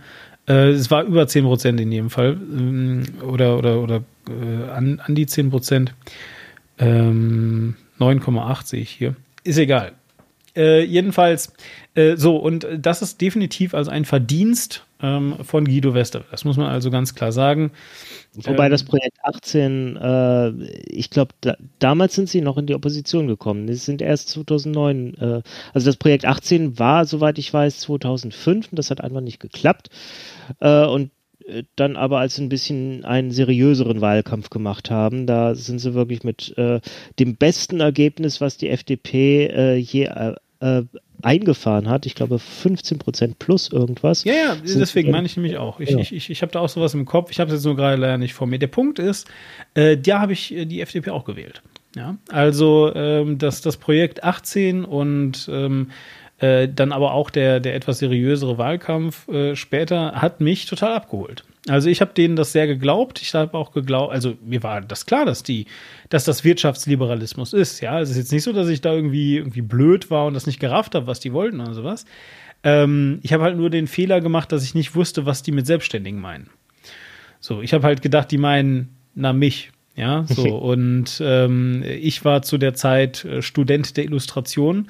Und wenn du Illustrator bist, bist du immer selbstständig. Ja, das ist also ähm, entweder das oder Taxifahrer.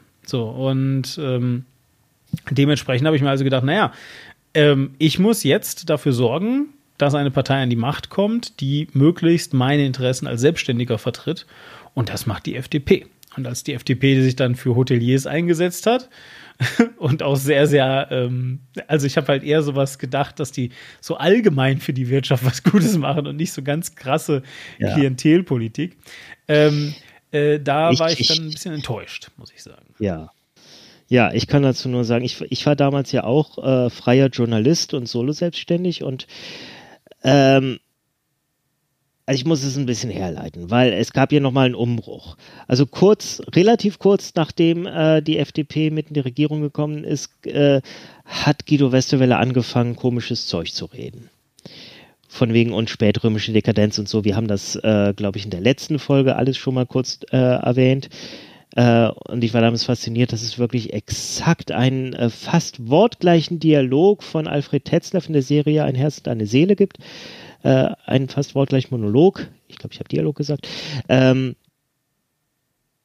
jedenfalls äh, machte sich Westerwelle da auf einmal äh, ziemlich unbeliebt, auch innerhalb der Partei. Ich fand das sehr lustig, dass äh, er wurde dann äh, abgewählt, also wurde dann quasi äh, demontiert als Parteivorsitzender. Er durfte zwar Außenminister bleiben, aber er wurde halt an der Parteispitze von Philipp Rösler abge abgelöst und eine Woche später erschien, erschien im Cicero eine große äh, ein großes Porträt, wie gut er jetzt wieder im Sattel sitzt in der FDP. Also die haben offensichtlich den Text abgenommen, bevor da gewisse Ereignisse stattfanden. Das war alles ja, nun, problematisch. Problematisch. Naja, jedenfalls Philipp Rösler, zuvor Gesundheitsminister, äh, hat ein, äh, ich glaube sogar ein abgeschlossenes Medizinstudium, aber hat seinen Facharzt nie gemacht. Er hat wohl Augenarzt angefangen, aber nie fertig gemacht. Äh, deswegen Gesundheitsminister und wurde dann halt Parteivorsitzender und äh, Wirtschaftsminister. Also hat gesagt, als Gesundheitsminister, äh, ich, ich will ja auch Vizekanzler sein, das geht nicht als Gesundheitsminister, äh, macht mich mal bitte zum äh, Wirtschaftsminister. Tja, da müssen Sie mal hier den äh, hm. Jens Spahn fragen, ne? Ja, ja, jedenfalls kurz vorher hat äh, Rösler noch, äh, der ja wirklich in der Partei einen guten Ruf genoss, obwohl er so eher ein Junior war, hat er noch eine Gesundheitsreform durchgesetzt, mhm. für die ich bis heute sage, wenn ich dem jemals persönlich begegne, haue ich ihm links und rechts eine rein. Ja, äh, warum denn? Was, was war denn so schlimm an dieser Gesundheitsreform? Dass auf einmal die, äh, die Krankenkassen, äh, die Kosten für die Krankenkassen für Selbstständige so enorm in die Höhe stiegen, dass ich sie nicht mehr hätte bezahlen können. Er hätte dir gesagt, ja, warum? Das können Sie doch bei der Steuer dann alles geltend machen, kriegen das Geld zurück. Ja, aber wenn du Selbstständiger bist, der von der Hand im Mund lebt und du jeden Monat kalkulieren musst, du kannst nicht warten, bis du das eine Mal im Jahr eine Steuerrückzahlung bekommst. Hm. Ich muss jeden, ich musste damals jeden Monat, Gott sei Dank habe ich gerade da äh, zufällig meine Anstellung bei Endemol bekommen, wo äh, dann mal quasi meine äh, Karriere als Angestellter losging, wo ich mich bis heute drin festklammer, oh mein Gott, nie wieder selbstständig. Ähm, sonst wäre ich wahrscheinlich verhungert. Also wirklich, das. Äh, vielleicht das nicht, aber vielleicht wärst du einfach äh, in das sozial system Hartz IV abgerutscht und das ist äh, ja. so ähnlich. Zumindest. Und da hätte Rösler mich reingetrieben. Richtig, absolut. Ähm, und man muss natürlich einfach sagen, dass äh, genau das ja eigentlich der Kern ist. Also, das ist ja auch äh, einer der Gründe. Ich meine, ich, ich will das jetzt hier gar nicht kleinreden oder so, aber es ist natürlich dann schon sehr äh, meinungsgefärbt, versteht, was ich meine. Äh, und auch sehr, also es ist ja eine sehr, sehr persönliche Betroffenheit. Ich verstehe das total. Wir müssen nur einfach ein bisschen klar machen, dass, ähm, dass das eine größere Bewandtnis als, ja, du hast jetzt halt als Einzelfall Pech gehabt oder so. Äh, übrigens ganz interessant, nicht? Also wenn ihr das zu Ende denkt, und das ist immer sehr sinnvoll, Dinge einfach, also als Dinge, die Leute so sagen, einfach mal zu nehmen und einfach mal so zu überlegen, was die in anderen Feldern bedeuten. Und wenn Leute also sagen, na ja, aber ähm, das ist ja ganz wichtig, dass also das Individuum irgendwie ähm, im Mittelpunkt steht, dann heißt das halt eben auch, dass das, was Quink passiert ist, von dem er jetzt gerade erzählt hat, ähm, halt eben, das ist halt, eine, das ist halt ein Schicksalsschlag, Quink. Das ist halt Pech. Ja, jeden kann das halt mal treffen, denn was jetzt halt du? Aber ähm, äh, ja, das heißt ja nicht, dass den anderen Individuen jeweils nicht total gut geht. Ja, so und das ist halt natürlich. Ja, ich, ich sag mal, das war ja so eine Geschichte. Machen. Ich kann nicht der einzig äh, Betroffene gewesen sein. Nein, nein, natürlich, so, natürlich warst du nicht der einzig Betroffene. Aber das waren alles Einzelfälle, wenn du, wenn du verstehst, was ich meine. Weil genau dahin führt ein zu Ende gedachter, ähm, äh, sage ich mal, extremer Liberalismus. Und ich meine, wenn wir Wirtschaftsliberalismus sagen, meinen wir die meiste Zeit halt ähm, natürlich, dass ähm, große Firmen oder Firmen im Allgemeinen halt äh, weniger Steuern zahlen müssen, dass die weniger Restriktionen haben und all diese Sachen. Aber es bedeutet halt eben immer auch, ähm, dass wenn wir, dass wenn wir das also alles sagen, wenn wir, wenn wir also den, den Kündigungsschutz aufheben, wenn wir Firmen freie Hand lassen bei der Wahl ihrer Mitarbeiter und bei der Definition, was alles so legal ist, Leute, am äh, Leute bei einer, bei einer ähm, äh, sag mal schnell hier, beim Telefoninterview zu fragen und so weiter, dass wir da halt eben auch sehr, sehr schnell in äh, Regionen landen, die einfach die Gesellschaft sabotieren. Weil nämlich der Liberalismus leider, leider eben nicht sehr gut mit einer sozial und ich sage ganz bewusst gerade jetzt erstmal sozial, nicht sozialistisch, mit einer sozial agierenden Gesellschaft zusammenpasst. Äh, Weil nämlich der Liberalismus nicht vorsieht, dass dich jemand anderes retten kommt, wenn es dir scheiße geht. Und das ist, glaube ich, einer der größt, eines der größten Probleme ähm, äh, daran, äh, der Liberalismus, ich glaube nicht, dass, dass, dem, also dass, dass, dass dem das Spinne Feind ist. Ich glaube nicht, dass der will, dass Leute, wie du es jetzt gerade so dramatisch formuliert hast, äh, dann verhungern müssen. Aber er hat auch keine Antwort darauf, was dann passiert, sondern er hofft, dass irgendjemand anders sich drum kümmert. Und das ist tatsächlich ein großes, großes Problem. Äh, vom Liberalismus im Allgemeinen übrigens. Ähm, ich wollte aber noch eine Sache zu Philipp Rösler sagen. Erinnerst du dich nämlich noch, weil das ist ganz, ganz wichtig, mit, mit Philipp Rösler und vor allem seinem Engagement als ähm, äh, Gesundheitsminister äh, ging eine Sache einher. Äh, das war so, so ein kurzes Aufflammen von, ja, also es ist sicherlich auch eine Art von Staatsform, aber von, von, von einer tiefen Sehnsucht, möchte ich so sagen, den gewisse äh, Anteile der, der deutschen Bevölkerung so, so, so in sich tragen. Weißt du, welche das ist? Also du, du hast es gerade lustigerweise eigentlich schon gesagt, du hast nur das Wort nicht dazu gesagt. Also es ist die Tatsache, dass er also Medizin studiert hat und äh, Gesundheitsminister war. Ähm, ich rede natürlich von der Technokratie. Redest du etwa von der Technokratie? Richtig, genau. ah, Habe ich es richtig erraten? Sehr gut, sehr gut. Ich, ah, ich klopfe dir mal auf die Schulter. Genau, ich rede natürlich von der Technokratie. Und das war tatsächlich ein kurzes Aufflammen, ähm, weil es, wie gesagt, in Teilen der Bevölkerung immer wieder ähm, den Wunsch gibt, dass also die Experten auch die Regierung stellen. Also nicht, es ist so ein bisschen, aber also, dass es eben einfach darum ah. geht. Was denn? Es gibt da ein Problem, genau mit Philipp Rösler, weil ja. ein Gesundheitsminister ja. ist ja nicht per se für die Gesundheit der Bevölkerung zuständig, sondern für die Organisation der Gesundheitsberufe. Ich weiß, ich weiß. Ein Philipp Rösler, der das zwar gelernt, aber nie in diesem Beruf gearbeitet hat. Nein, vor allem ein Philipp Rösler, der natürlich im Zoll, selbst wenn er in dem Beruf gearbeitet hat, die, den Beruf als Arzt kennt. Ja, das ist so, also ja, ja, ja, das ist ja, das ist ja noch den Beruf der PflegerInnen nicht ja, kennt. und und alles andere auch nicht, ja, so, also von daher, nein, nein, also du musst mir gar nicht sagen, dass das, dass es natürlich in dem Sinne äh, quatschig ist, aber trotzdem hat er damit etwas bedient, was also immer wieder aufflackert. Und das würde ich, das finde ich deswegen also ich, ich reite da deswegen so drauf rum, nicht weil jetzt Philipp Rösler schlecht ist oder dumm oder irgendwas äh, Schlimmes noch gemacht hat oder so, sondern weil ich dieses Thema mal diskutiert haben will. Nämlich ähm, dieses Verlangen danach, dass jemand, äh, der oder die Ahnung hat, äh, also, also dessen Fach oder deren Fachgebiet es ist, äh, dann auch in diesem, äh, in diesem Amt arbeitet. Also zum Beispiel, keine Ahnung, dass, dass eine Polizistin Innenministerin wird, zum Beispiel. Ja, oder dass, äh, wie gesagt, irgendjemand, äh, der eine krasse Firma äh, geleitet hat, der Wirtschaftsminister wird.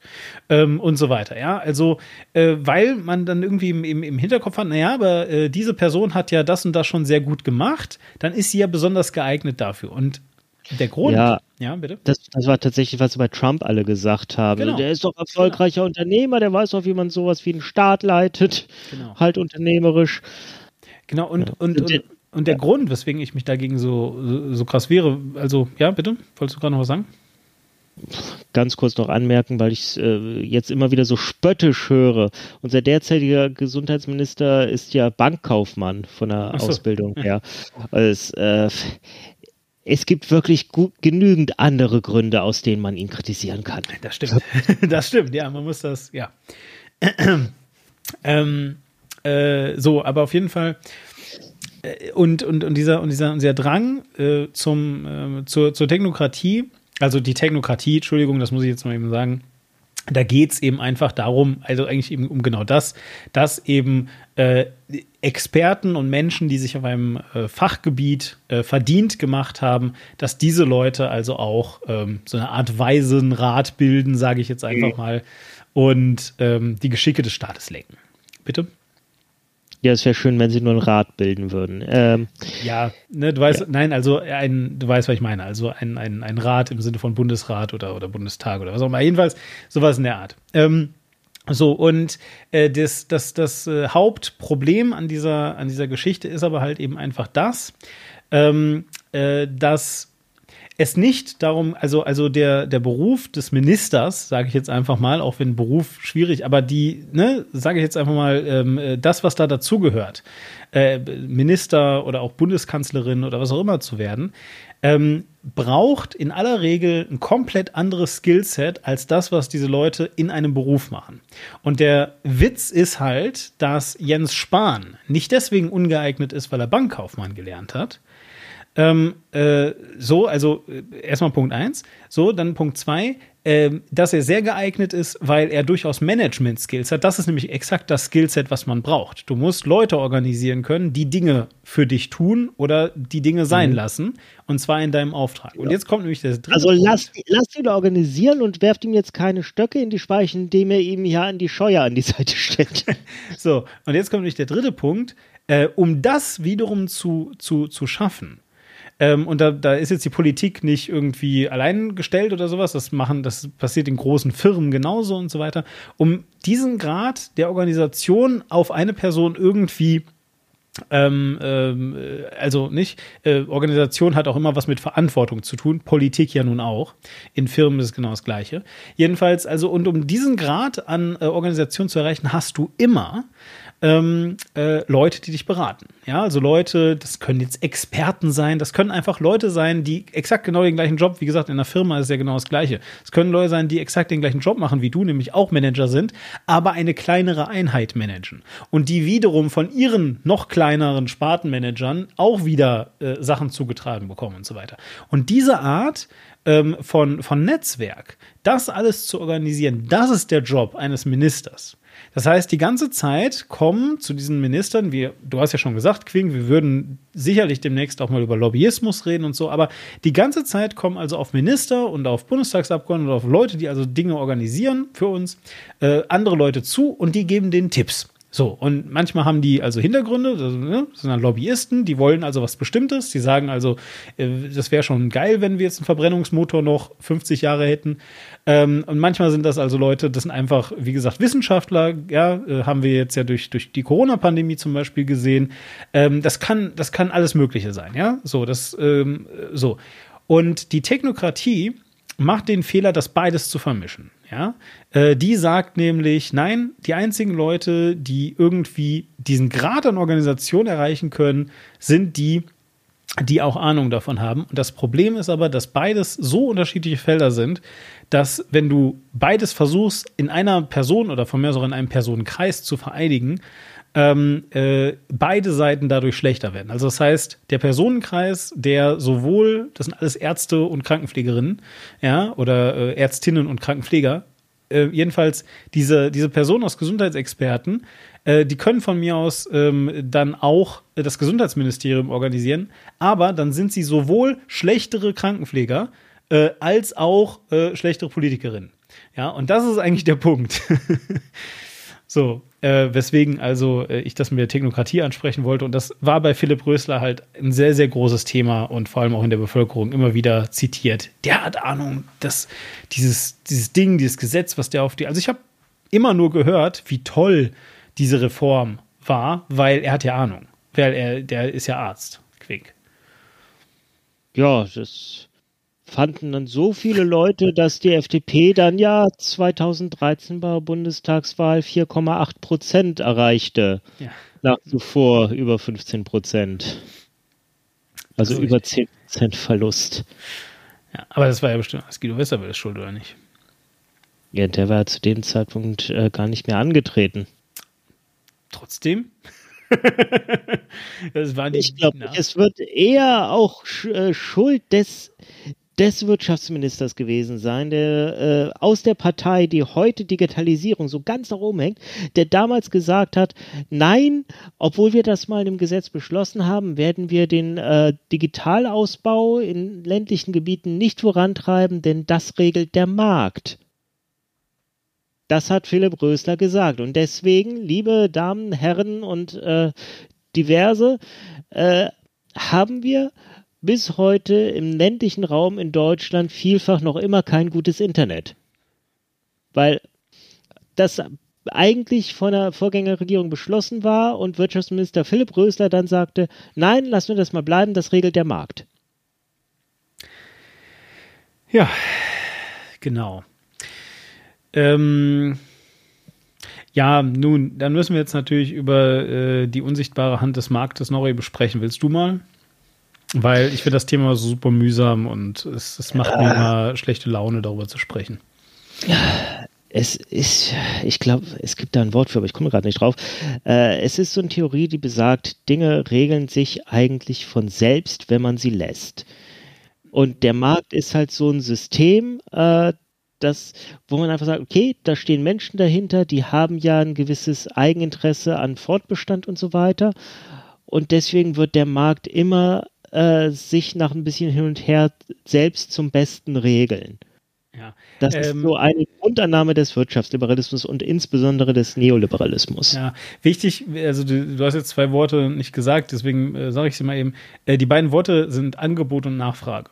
Und äh, bei, dieser, bei dieser Selbstregulation des Marktes geht es immer darum, dass wenn eine enorm hohe Nachfrage nach etwas besteht, dass nur sehr wenig angeboten wird, natürlich der Preis steigt, aber dadurch, dass der Preis steigt, dann ja viel mehr Leute das anbieten, wodurch dann also dieser Preis sich wieder reguliert und äh, das dann also wieder, wieder günstiger wird. Das ist die Idee hinter all dem.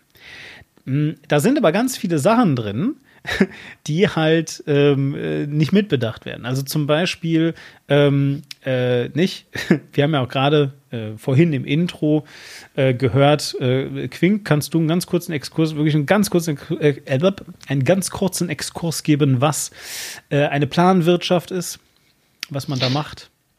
Das ist, äh, ich weiß nicht, ob Marx der Erste war, der es formuliert hat, aber es ist eine grundsätzlich marxistische Idee, äh, nämlich äh, in der DDR und äh, allgemein in den Ländern des Warschauer Paktes, also vor allem der Sowjetunion, war das auch äh, ein ganzes Stück weit Realität.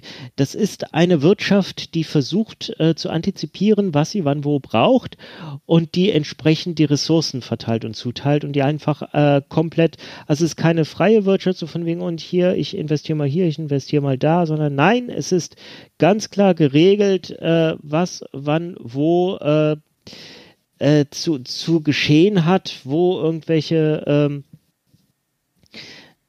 irgendwelche äh, äh, Güter äh, hinzukommen haben und äh, wer wie viel wovon bekommt. Und wo in Europa gibt es das heute noch? Ich kann es nicht mit Sicherheit sagen. Ich, äh, es würde mich nicht äh, wundern, wenn in Belarus ähm, und natürlich überall dort, wo die Grünen regieren. Jawohl, so ist es nämlich.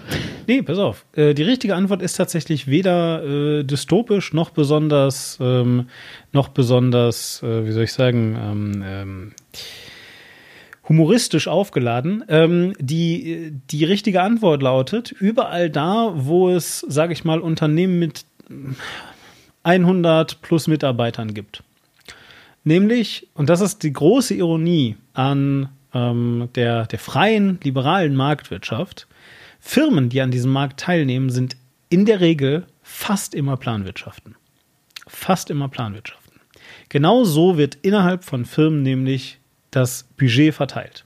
Man versucht am Anfang eines Fiskaljahres äh, tatsächlich äh, die, also dann werden die Töpfe aufgemacht und dann versucht man zu antizipieren, wie viel Budget man für dieses Jahr hat man versucht das natürlich auch äh, da, also man, man nimmt Erfahrungen von dem letzten Jahr, man sagt, guck, meine Abteilung hat das und das verbraucht. Man äh, muss seine Ziele aufzeigen, was man in dem Jahr erreichen möchte. Dann sagt man, guck mal, und das und das habe ich vor und das wird so und so viel ungefähr kosten und so weiter. Das ist exakt genau das. Und es gibt sogar noch eine andere Sache, die dem halt, also das ist, das ist erstmal die große Ironie, will ich einfach damit sagen. Ja, also das heißt, ähm, dass das der, der Markt, der so ganz magisch irgendwie sich selbst reguliert, ähm, wird tatsächlich wiederum von den Firmen, die ihn ja eigentlich irgendwie äh, selbst regulieren sollten. Äh, nicht magisch, nicht magisch, ökonomisch. Ökomagisch. ähm, so, aber auf jeden Fall so. Also, die sind schon Planwirtschaften und jetzt kommt noch das nächste. Und dann hast du nämlich in dem ganzen Ding das Lieblingsthema von der FDP, und ähm, äh, jetzt halt vor allem natürlich von Christian Lindner, wir haben ihn ja vorhin gehört, immer noch nicht drin. Und dieses Thema ist nämlich Innovation. Weil, und jetzt kommt die große, es ist eigentlich, das, ist eigentlich der, der, der, der Treppenwitz der Geschichte. Ja. Ähm, es gibt ein sehr berühmtes Zitat von Henry Ford. Kennst du das? Das ist das Standardzitat, was, was man in jedem Bewerbungsgespräch, zumindest als Designer, als, als UX-Designer bringt. Ähm, kennst du das zufällig? Das ist ein sehr berühmtes Zitat, wirklich. Ich wette drauf, wenn du es mir jetzt sagst, dann sage ich, ach ja, das Zitat. Ja, ja. Äh, das Zitat lautet: ähm, äh, Wenn ich meine Kunden frage, was sie haben möchten, dann sagen sie schnellere Pferde. Weil der Witz an, ähm, an ähm, Innovation ist, dass du dich mit Dingen beschäftigst, die deine Kunden sich noch nicht vorstellen können. So, jetzt weg vom Auto hin äh, zum iPhone. Als das iPhone rauskam, haben die Leute, Menschen, die ein iPhone sich gekauft haben, als Handyprolls bezeichnet. Sie haben gesagt, warum brauche ich denn die ganze Zeit Internet in meiner Hosentasche? Es macht alles gar keinen Sinn. Die Netzabdeckung ist gar nicht gut genug. Und selbst wenn, was soll ich denn schon machen? Jada, jada, jada, jada, jada, jada. Heute sind wir 2021 und guckt euch halt um und sagt, dass das iPhone und von mir aus, wenn ihr Apple total hasst und das jetzt ablehnt, dass das Smartphone nicht alles verändert hat. Nicht alles verändert hat. Aber das ist etwas, was tatsächlich von langer Hand geplant wurde, nämlich innerhalb von Apple. Und da existierte kein Bedarf für, weil niemand wusste, dass sowas überhaupt auch nur möglich ist. So. Ja, es äh, lustige Geschichte. Äh, also die, die, Firmen, die wissen teilweise gar nicht, äh, wofür ihre Geräte verwendet werden. Ja. Der erste Walkman von Sony, der kam mit äh, mit mehreren äh, äh, Kopfhörersteckdosen auf den Markt, weil die sich nicht vorstellen konnten, dass jemand tatsächlich Musik nur für sich selbst hören wollen würde. Was für eine wahnsinnige Idee. Wer will denn sowas? Sehr geil. Ja, das ist aber echt cool, ja. Macht, das äh, finde ich eine schöne Anekdote, kann ich noch nicht. Sehr gut. Ähm, aber nee, genau, du hast natürlich recht. So, und ähm, das alles äh, mal äh, so gesagt, ich will einfach nur sagen, das sind mit die Hauptgründe, weswegen diese magische Regulation einfach, einfach quatschig ist.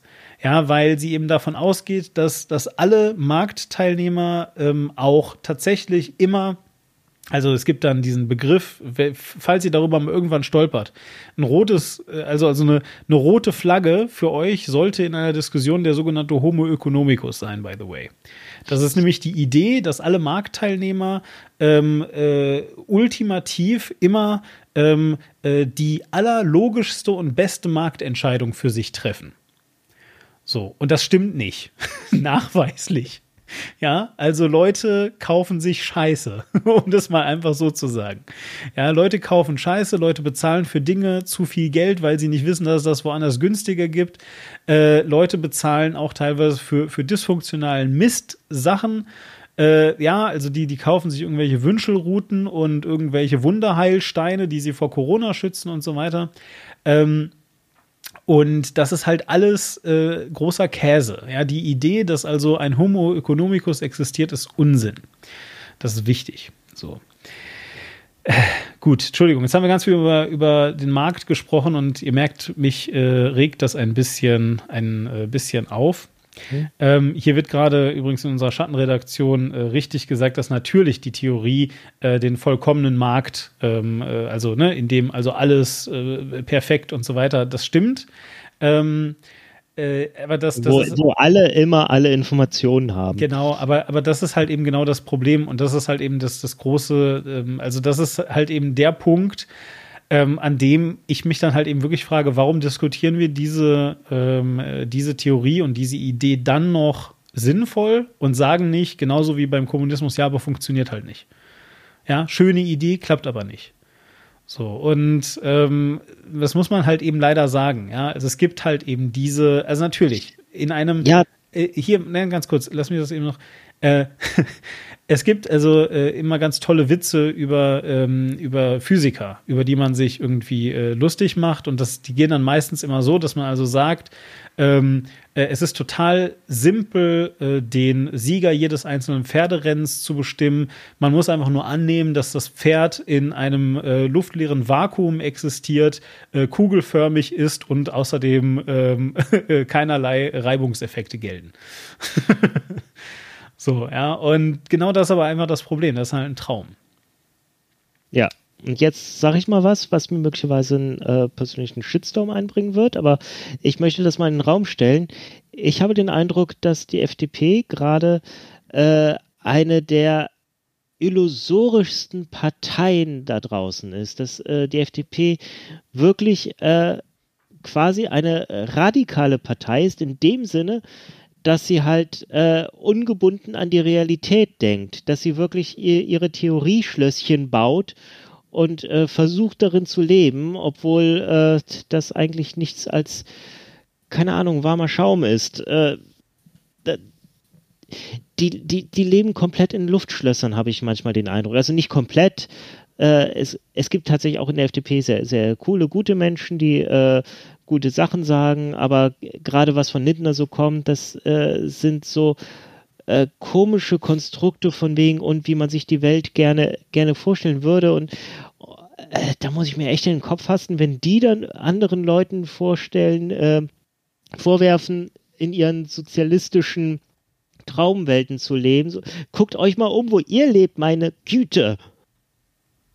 So, und jetzt kommst du. Dieses Ding ähm, vom Anfang, dieses Intro. Das habe ich aus einem Vortrag in der Universität ähm, rausgeschnitten und die Schlagworte, nach denen ich also gesucht hatte, ähm, äh, die, die äh, Schlagworte, nach denen ich irgendwie gesucht hatte, waren, ähm, äh, ich, ich, weiß gar nicht mehr, ich glaube irgendwie ähm, äh, liberaler, liberaler Markt ähm, und, und irgendwie liberale, ähm, äh, hier sagen wir schnell, liberale Wissenschaft. So. Und ähm, man muss dazu jetzt sagen, also wir sind jetzt gerade weg von der FDP hin zu einem Personenkult gekommen. Ihr merkt aber auch, dass in der FDP, und das hat sich auch durch unsere gesamte ähm, bisherige Folge heute so durchgezogen, immer wieder an Personen festgemacht werden kann. Also tatsächlich, und also jetzt wirklich, ja, ich will hier nicht auf irgendwelche Kulte, ihr wisst schon, Führerkulte oder sowas hinaus. Aber der Punkt ist eben einfach, dass also die FDP schon sehr dazu neigt, äh, sich, sich wirklich hinter ihrem äh, Parteivorsitzenden, man muss sagen, das sind alles Männer, glaube ich, ne? Bis jetzt gewesen. Die ähm, FDP ist eine der Parteien mit dem geringsten Frauenanteil. Ja. So, dass die sich also eben tatsächlich sehr, sehr geschlossen hinter ihrem Parteivorsitzenden ähm, äh, versammeln und äh, dementsprechend dann eben halt auch, äh, das halt eben genauso wichtig ist. Ja, also wir haben ja gerade bei Guido Westerwelle darüber geredet, dass äh, du also die Leute eben hinter dir versammelst. Und deswegen reden wir also auch immer wieder über, über einzelne Personen in der FDP, jetzt in dem Fall also Christian Lindner. Also Christian Lindner steht in dem äh, Ruf tatsächlich ein, ein ganz begnadeter Redner zu sein, der ganz tolle Vorträge hält er bekommt auch, das ist ganz faszinierend. Ähm, irgendwie hat Christian Lindner YouTube gehackt. Wenn ihr, guckt euch mal einen Vortrag von Christian Lindner an, irgendeinen, und scrollt mal da drunter durch, ihr findet dauernd so, oh, danke Christian, das war so ein guter Vortrag, toll und so weiter. Und du denkst die ganze, ist das noch das YouTube, was ich kenne? Also ich meine, gut, abgesehen davon, dass ich auch immer sage, ähm, Intelligenz hört ab, äh, hört ab äh, Oberkante äh, Kommentarspalte auf, aber ähm, also ich habe mir das immer, ich dachte immer, da wäre nur Hate. Und so, das ist also überhaupt gar nicht so. Also Christian Lindner wird von sehr vielen Menschen als Mensch, der, der Klartext redet, wahrgenommen, der irgendwie der halt Ahnung hat, der und so weiter und so weiter. So, in dem ähm, äh, Video von dem also jetzt dieses Zitat vom Anfang kommt, was ich nicht verlinken werde, es ist schlecht. ähm, es ist einfach schlecht, es ist Quatsch. Ähm, redet Christian Lindner eine halbe Stunde und danach, also das Video geht eine Stunde 40 Minuten, er macht eine halbe Stunde Vortrag, ja, äh, in der er sich gefühlt zehn Minuten darüber lustig macht, über sich selber lustig macht, dass er zu spät gekommen ist. Und dann macht er den Rest Frage, äh, Fragerunde. Äh, so, also auf jeden Fall in dieser eine Stunde 40 Minuten so, ähm, redet er äh, auch über eine Anekdote, nämlich die Anekdote, dass, das ist großartig, dass er äh, mit äh, damals dem, dem damaligen Verkehrsminister, ähm, jetzt will ich gerade Franz Josef sagen, weil das immer CSU ist. Mensch, wie heißt er denn? Alexander Dobrindt natürlich. Mhm. Alexander Dobrindt ähm, und ich habe gerade vergessen, Katrin Göring-Eckardt ist eine Grüne, ne? Ja. Okay, ja, dann wäre es, glaube ich, die. Dass er mit den beiden irgendwie auf dem Flur gestanden hätte und also über äh, Mobilität, über E-Mobilität geredet hätte. Und dann erzählt er also diese Anekdote. Äh, sehr, sehr ausschweifend, sehr lange. Er braucht furchtbar lange, um zum Punkt zu kommen. Und der Punkt ist jedenfalls der. Hey, der könnte mit uns den Podcast machen. Nee, nee, nee, nee, nee, nee, schlimmer. viel, viel länger. So, also, und er erzählt also diese, diese Geschichte. Ähm, und es geht also jedenfalls darum, dass äh, beide ihm sagen, na, wir müssen jetzt auf E-Autos setzen. Und äh, Katrin Göring-Eckardt sagt, Leute sollen weniger Auto fahren. Und Dobrindt sagt, nein, wir müssen das subventionieren, also das E-Auto.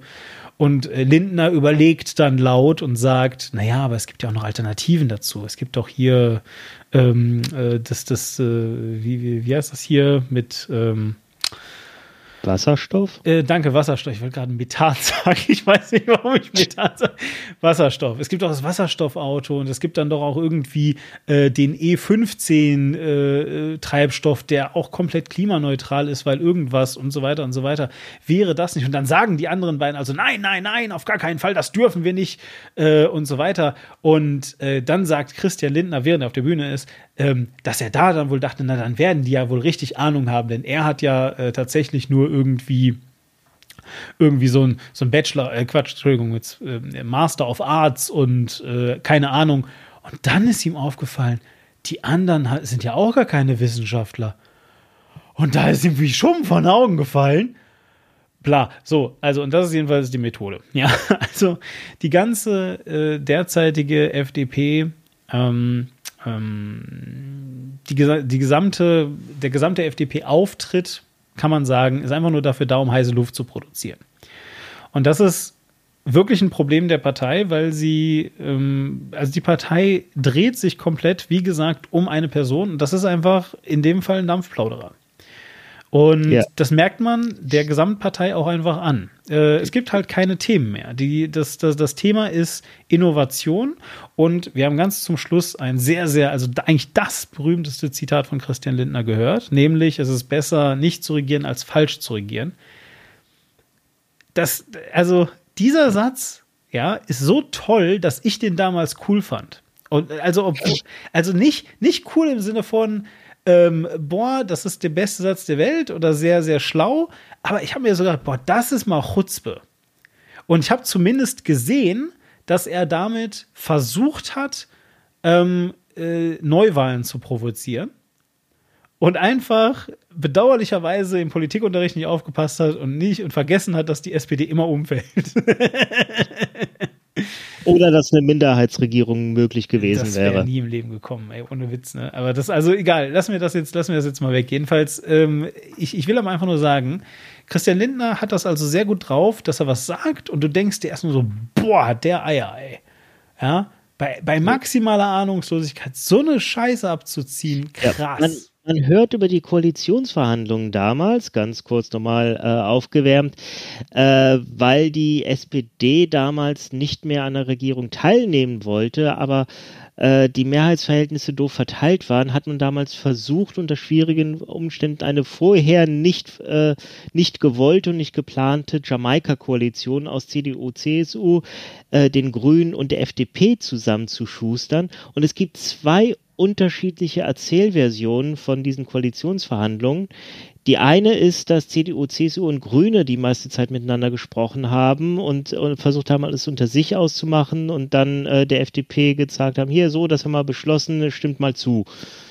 Die andere ist, dass, und das ist die, die ich äh, häufiger höre, dass äh, CDU, CSU und Grüne sich irgendwo geeinigt haben und die FDP dann, äh, die die ganze Zeit mit am Tisch saß und eigentlich mitentscheidet, dann plötzlich nochmal kommen mit einer Position, die weit rechts der äh, CDU, CSU, also vor allem der CSU nochmal positioniert war.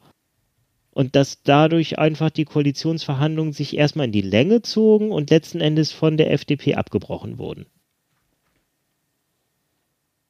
So, die Person, von der ich die erste Variante gehört habe, ist übrigens äh, eine Person, die der FDP auch nicht unbedingt sympathisch gegenübersteht. Also von daher würde ich sagen, okay, kann auch sein, dass das tatsächlich die wahre Version der Ereignisse ist.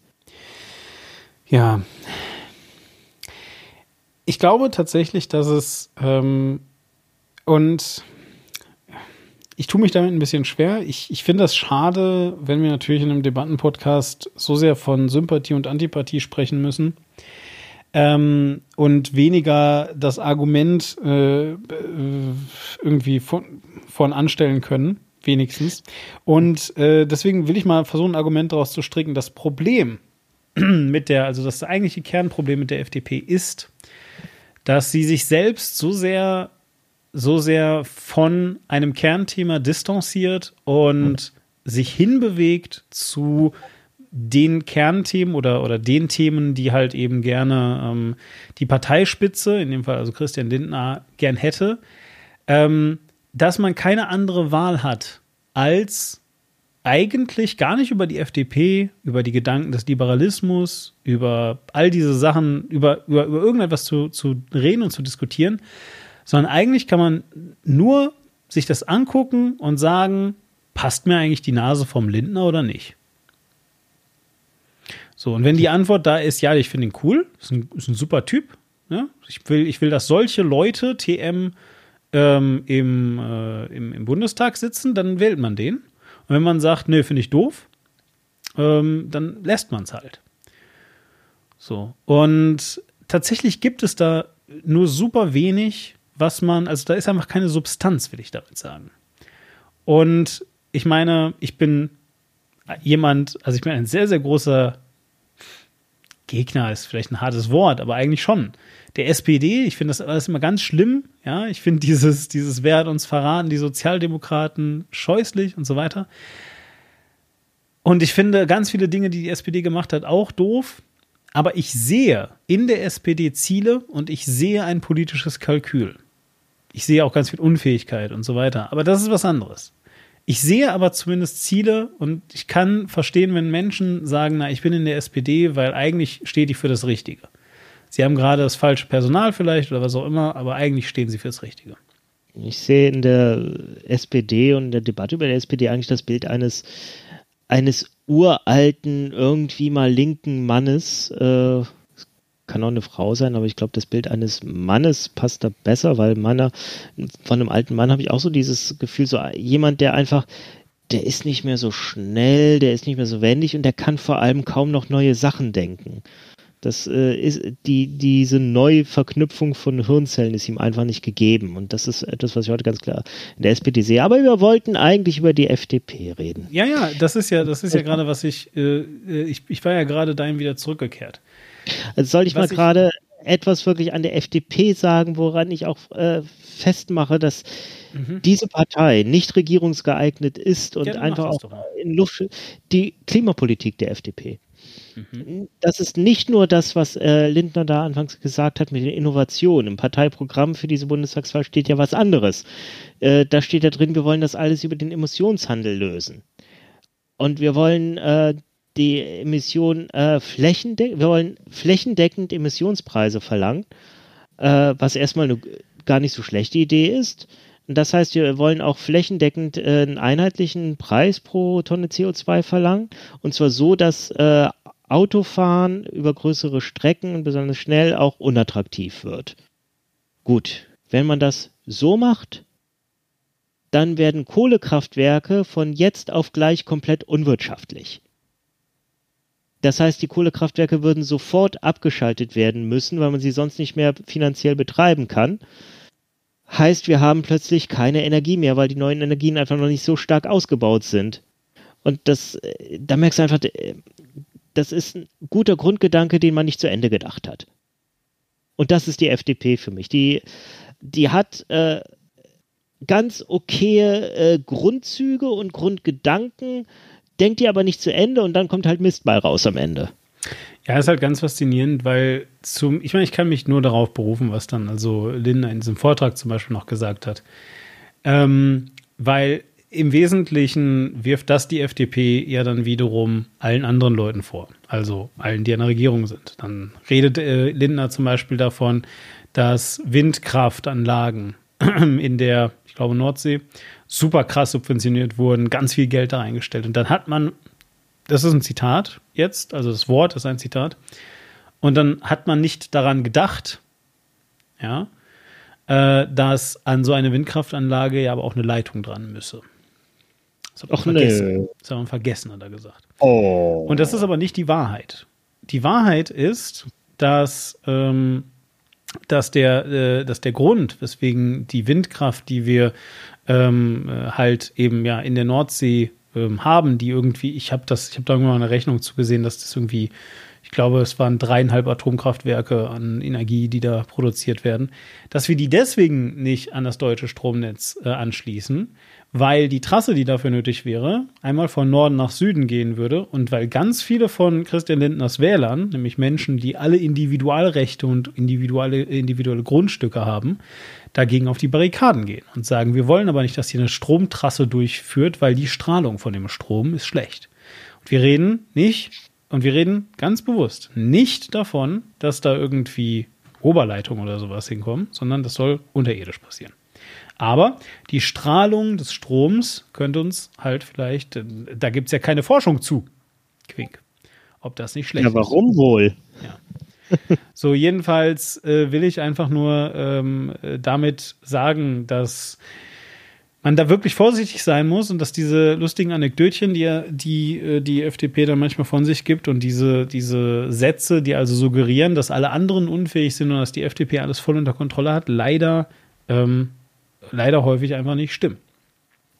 Ich, Ja, die, F Ja. die FDP äh, hängt halt einer, einer Wirtschaftsphilosophie an.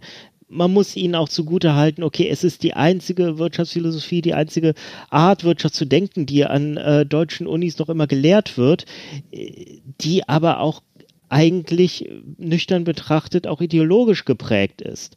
Das ist äh, eine Wirtschaftstheorie, die nicht der Weisheit letzte Schluss ist, wie man auch einfach daran sieht, dass der Kapitalismus, wie, wie wir ihn aktuell leben, eigentlich so gar nicht mehr funktioniert. Aber der basiert auf dieser Wirtschaftstheorie. Also müsste der ja eigentlich funktionieren, wenn das alles so stimmen würde. Und daran, dass es halt nicht für alle Menschen funktioniert und dass äh, wir mittlerweile in einer Situation sind, wo wir uns diesen Kapitalismus so äh, nicht mehr wirklich leisten können, äh, merkt man, okay, eigentlich müssen wir Wirtschaft grundlegend anders denken. Und diese, äh, was heißt diese anderen Theorien? Also andere Theorien existieren, die werden aber nicht an den Unis gelehrt. Weil äh, das, die Wirtschaftswissenschaft, nicht nur in Deutschland, auch anderswo, ist eine sehr eingefahrene Gemeinde. Das muss man halt eben so sagen. Und ähm, ein Stück weit auch eine sehr, sehr konservative. Denn Genau. Ich möchte mich, Ja, erzähl, erzähl du weiter. Nein, ich, äh, also ich wollte gerade zum, langsam zum Ende kommen, aber äh, was wolltest du Ich sagen? wollte ich wollte eigentlich nur sagen, ich wollte mich nicht gegen den Kapitalismus per se geäußert haben, nur äh, gegen den Kapital- Ka Kapitalismus, wie er aktuell gelebt wird. Ich glaube, wir Ja, brauchen aber es gibt ja einige mittlerweile ein, schmerzhafte Reformen, ja. ja, aber es gibt ja mittlerweile einen Gegenentwurf zu diesem Kapitalismus. Der ist da draußen in der Welt und er wird ganz, ganz massiv von äh, China vorangetrieben. Und Auweia. bitte? Auweia. Ja, aber und äh, anstatt das jetzt also das zum Anlass genommen wird, alles was ich höre ist, dass China das schlecht macht. Ja, so, aber der Erfolg, den China damit hat, spricht leider dafür, dass das scheinbar funktioniert. Und der Grund, was, was damit, was damit äh, natürlich eigentlich gemeint ist, dass China das alles schlecht macht. Ja, was damit eigentlich gemeint ist, ist natürlich, dass da auf Menschenrechte geschissen wird, dass ähm, äh, da demokratische Grundsätze einfach, es gibt einfach keine Demokratie dahinter. Ähm, dass äh, das einfach eine, eine, eine Bedrohung für ganze Bevölkerungsteile ist, dass da Genozid, äh, also dass das ein Deckmantel für, für, für, für genozides Verhalten ist und all das. Und das stimmt halt auch alles. Das sind, das sind alles super richtige Kritik, äh, also, also kritische Äußerungen. Nur so funktioniert Innovation halt auch nicht. Die Frage ist doch eigentlich, was machen die denn genau richtig und an welchen Punkten könnten wir denn davon lernen? Und was müssten wir aber anders machen, damit es dann auch wirklich gut wird? So, und diese Antwort, die bleiben mir bedauerlicherweise diese Leute dann auch wieder schuldig. Weil die, die Wahrheit ist, dass das, was du gerade gesagt hast, ja stimmt. Es funktioniert ja so, wie wir es machen, auch nicht. Ist ja auch nicht gut. Also, also wir leben nun mal nicht in, in, dem, in dem komplett gerechten Schlaraffenland, wo alles toll ist, wo alle Leute ohne Angst, ihren Job zu verlieren, jeden Tag aufwachen können, wo alle Leute ähm, äh, ein, ein, ein, ein Leben in Würde leben können, ja, selbst dann, wenn sie gerade keinem, keiner, keiner Erwerbstätigkeit für 40 oder mehr Stunden die Woche nachgehen. So, wir leben in dieser Welt nicht, sondern wir leben stattdessen in einer Welt, in einer recht pervertierten Welt, möchte ich an dieser Stelle vielleicht einfach mal sagen, in der wir zwar auf der einen Seite tatsächlich soziale Grundsätze haben, in der wir eine starke Gesellschaft haben, die sich einander hilft ähm, und, und äh, in dem wir, ja, je nach Ausprägung, aber bleiben wir jetzt einmal in Deutschland, indem wir also in Deutschland wirklich einen starken Sozialstaat haben, der also wirklich verhindert, dass dieses Horrorszenario, von dem du gerade gesprochen hast, dass man also wirklich verhungern könnte, de facto eigentlich sehr gut noch abfängt ähm, aber gleichzeitig der für eine so riesige, klaffende Ungleichheit sorgt, die einfach durch nichts mehr in irgendeiner Form reguliert wird, so, ähm, und erst recht nicht durch die unsichtbare Hand des Marktes. Und da hilft es dann halt eben auch nicht zu sagen, ja, aber wie China es macht, ist halt auch doof. Ja, stimmt, ist halt auch doof. Dann macht halt mal jetzt einen besseren Vorschlag. Die Zeit wäre jetzt.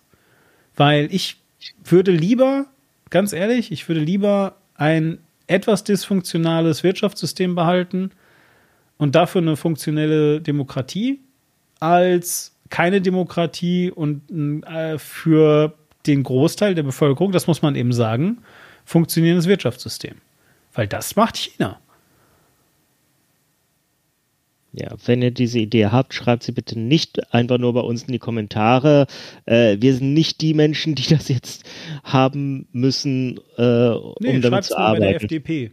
Schreib's doch, schreib's ja. doch der FDP. Schreib's doch, schreibt, ja. engagiert euch politisch. Die freuen sich, die haben nämlich irrsinnig aktive Fans, nicht nur unter den Reden von Lindner. Ich habe ja äh, zur letzten Bundestagswahl habe ich ja ein Video gegen die FDP gemacht. So äh, alle reden über die AfD, dass man die nicht wählen darf. Die FDP ist jetzt auch keine Partei, die man unbedingt äh, wählen sollte und die ist gerade in Umfragen ziemlich weit oben. Bitte wählt die auch nicht, habe ich damals äh, mehr oder minder gesagt. Und ich habe da also äh, insbesondere nachdem ähm, meine Leute, meine Abonnenten so durch waren, kamen dann FDP-Fans, also äh, ich bin da als äh, linkes Schwein und äh, autonomer und was weiß ich nicht und linker geht's nicht, oder? Beschimpft worden. Äh, wo man aber einfach auch fragen muss, Leute, in was für einer Welt lebt ihr eigentlich, wo jeder, der eure Partei kritisiert, äh, der das übrigens mit Argumenten tut, gleich als autonomer und als Linksradikaler und äh, geh doch in die Sowjetunion zurück, wurde mir gesagt. genau. Ja. ja, okay. Gut.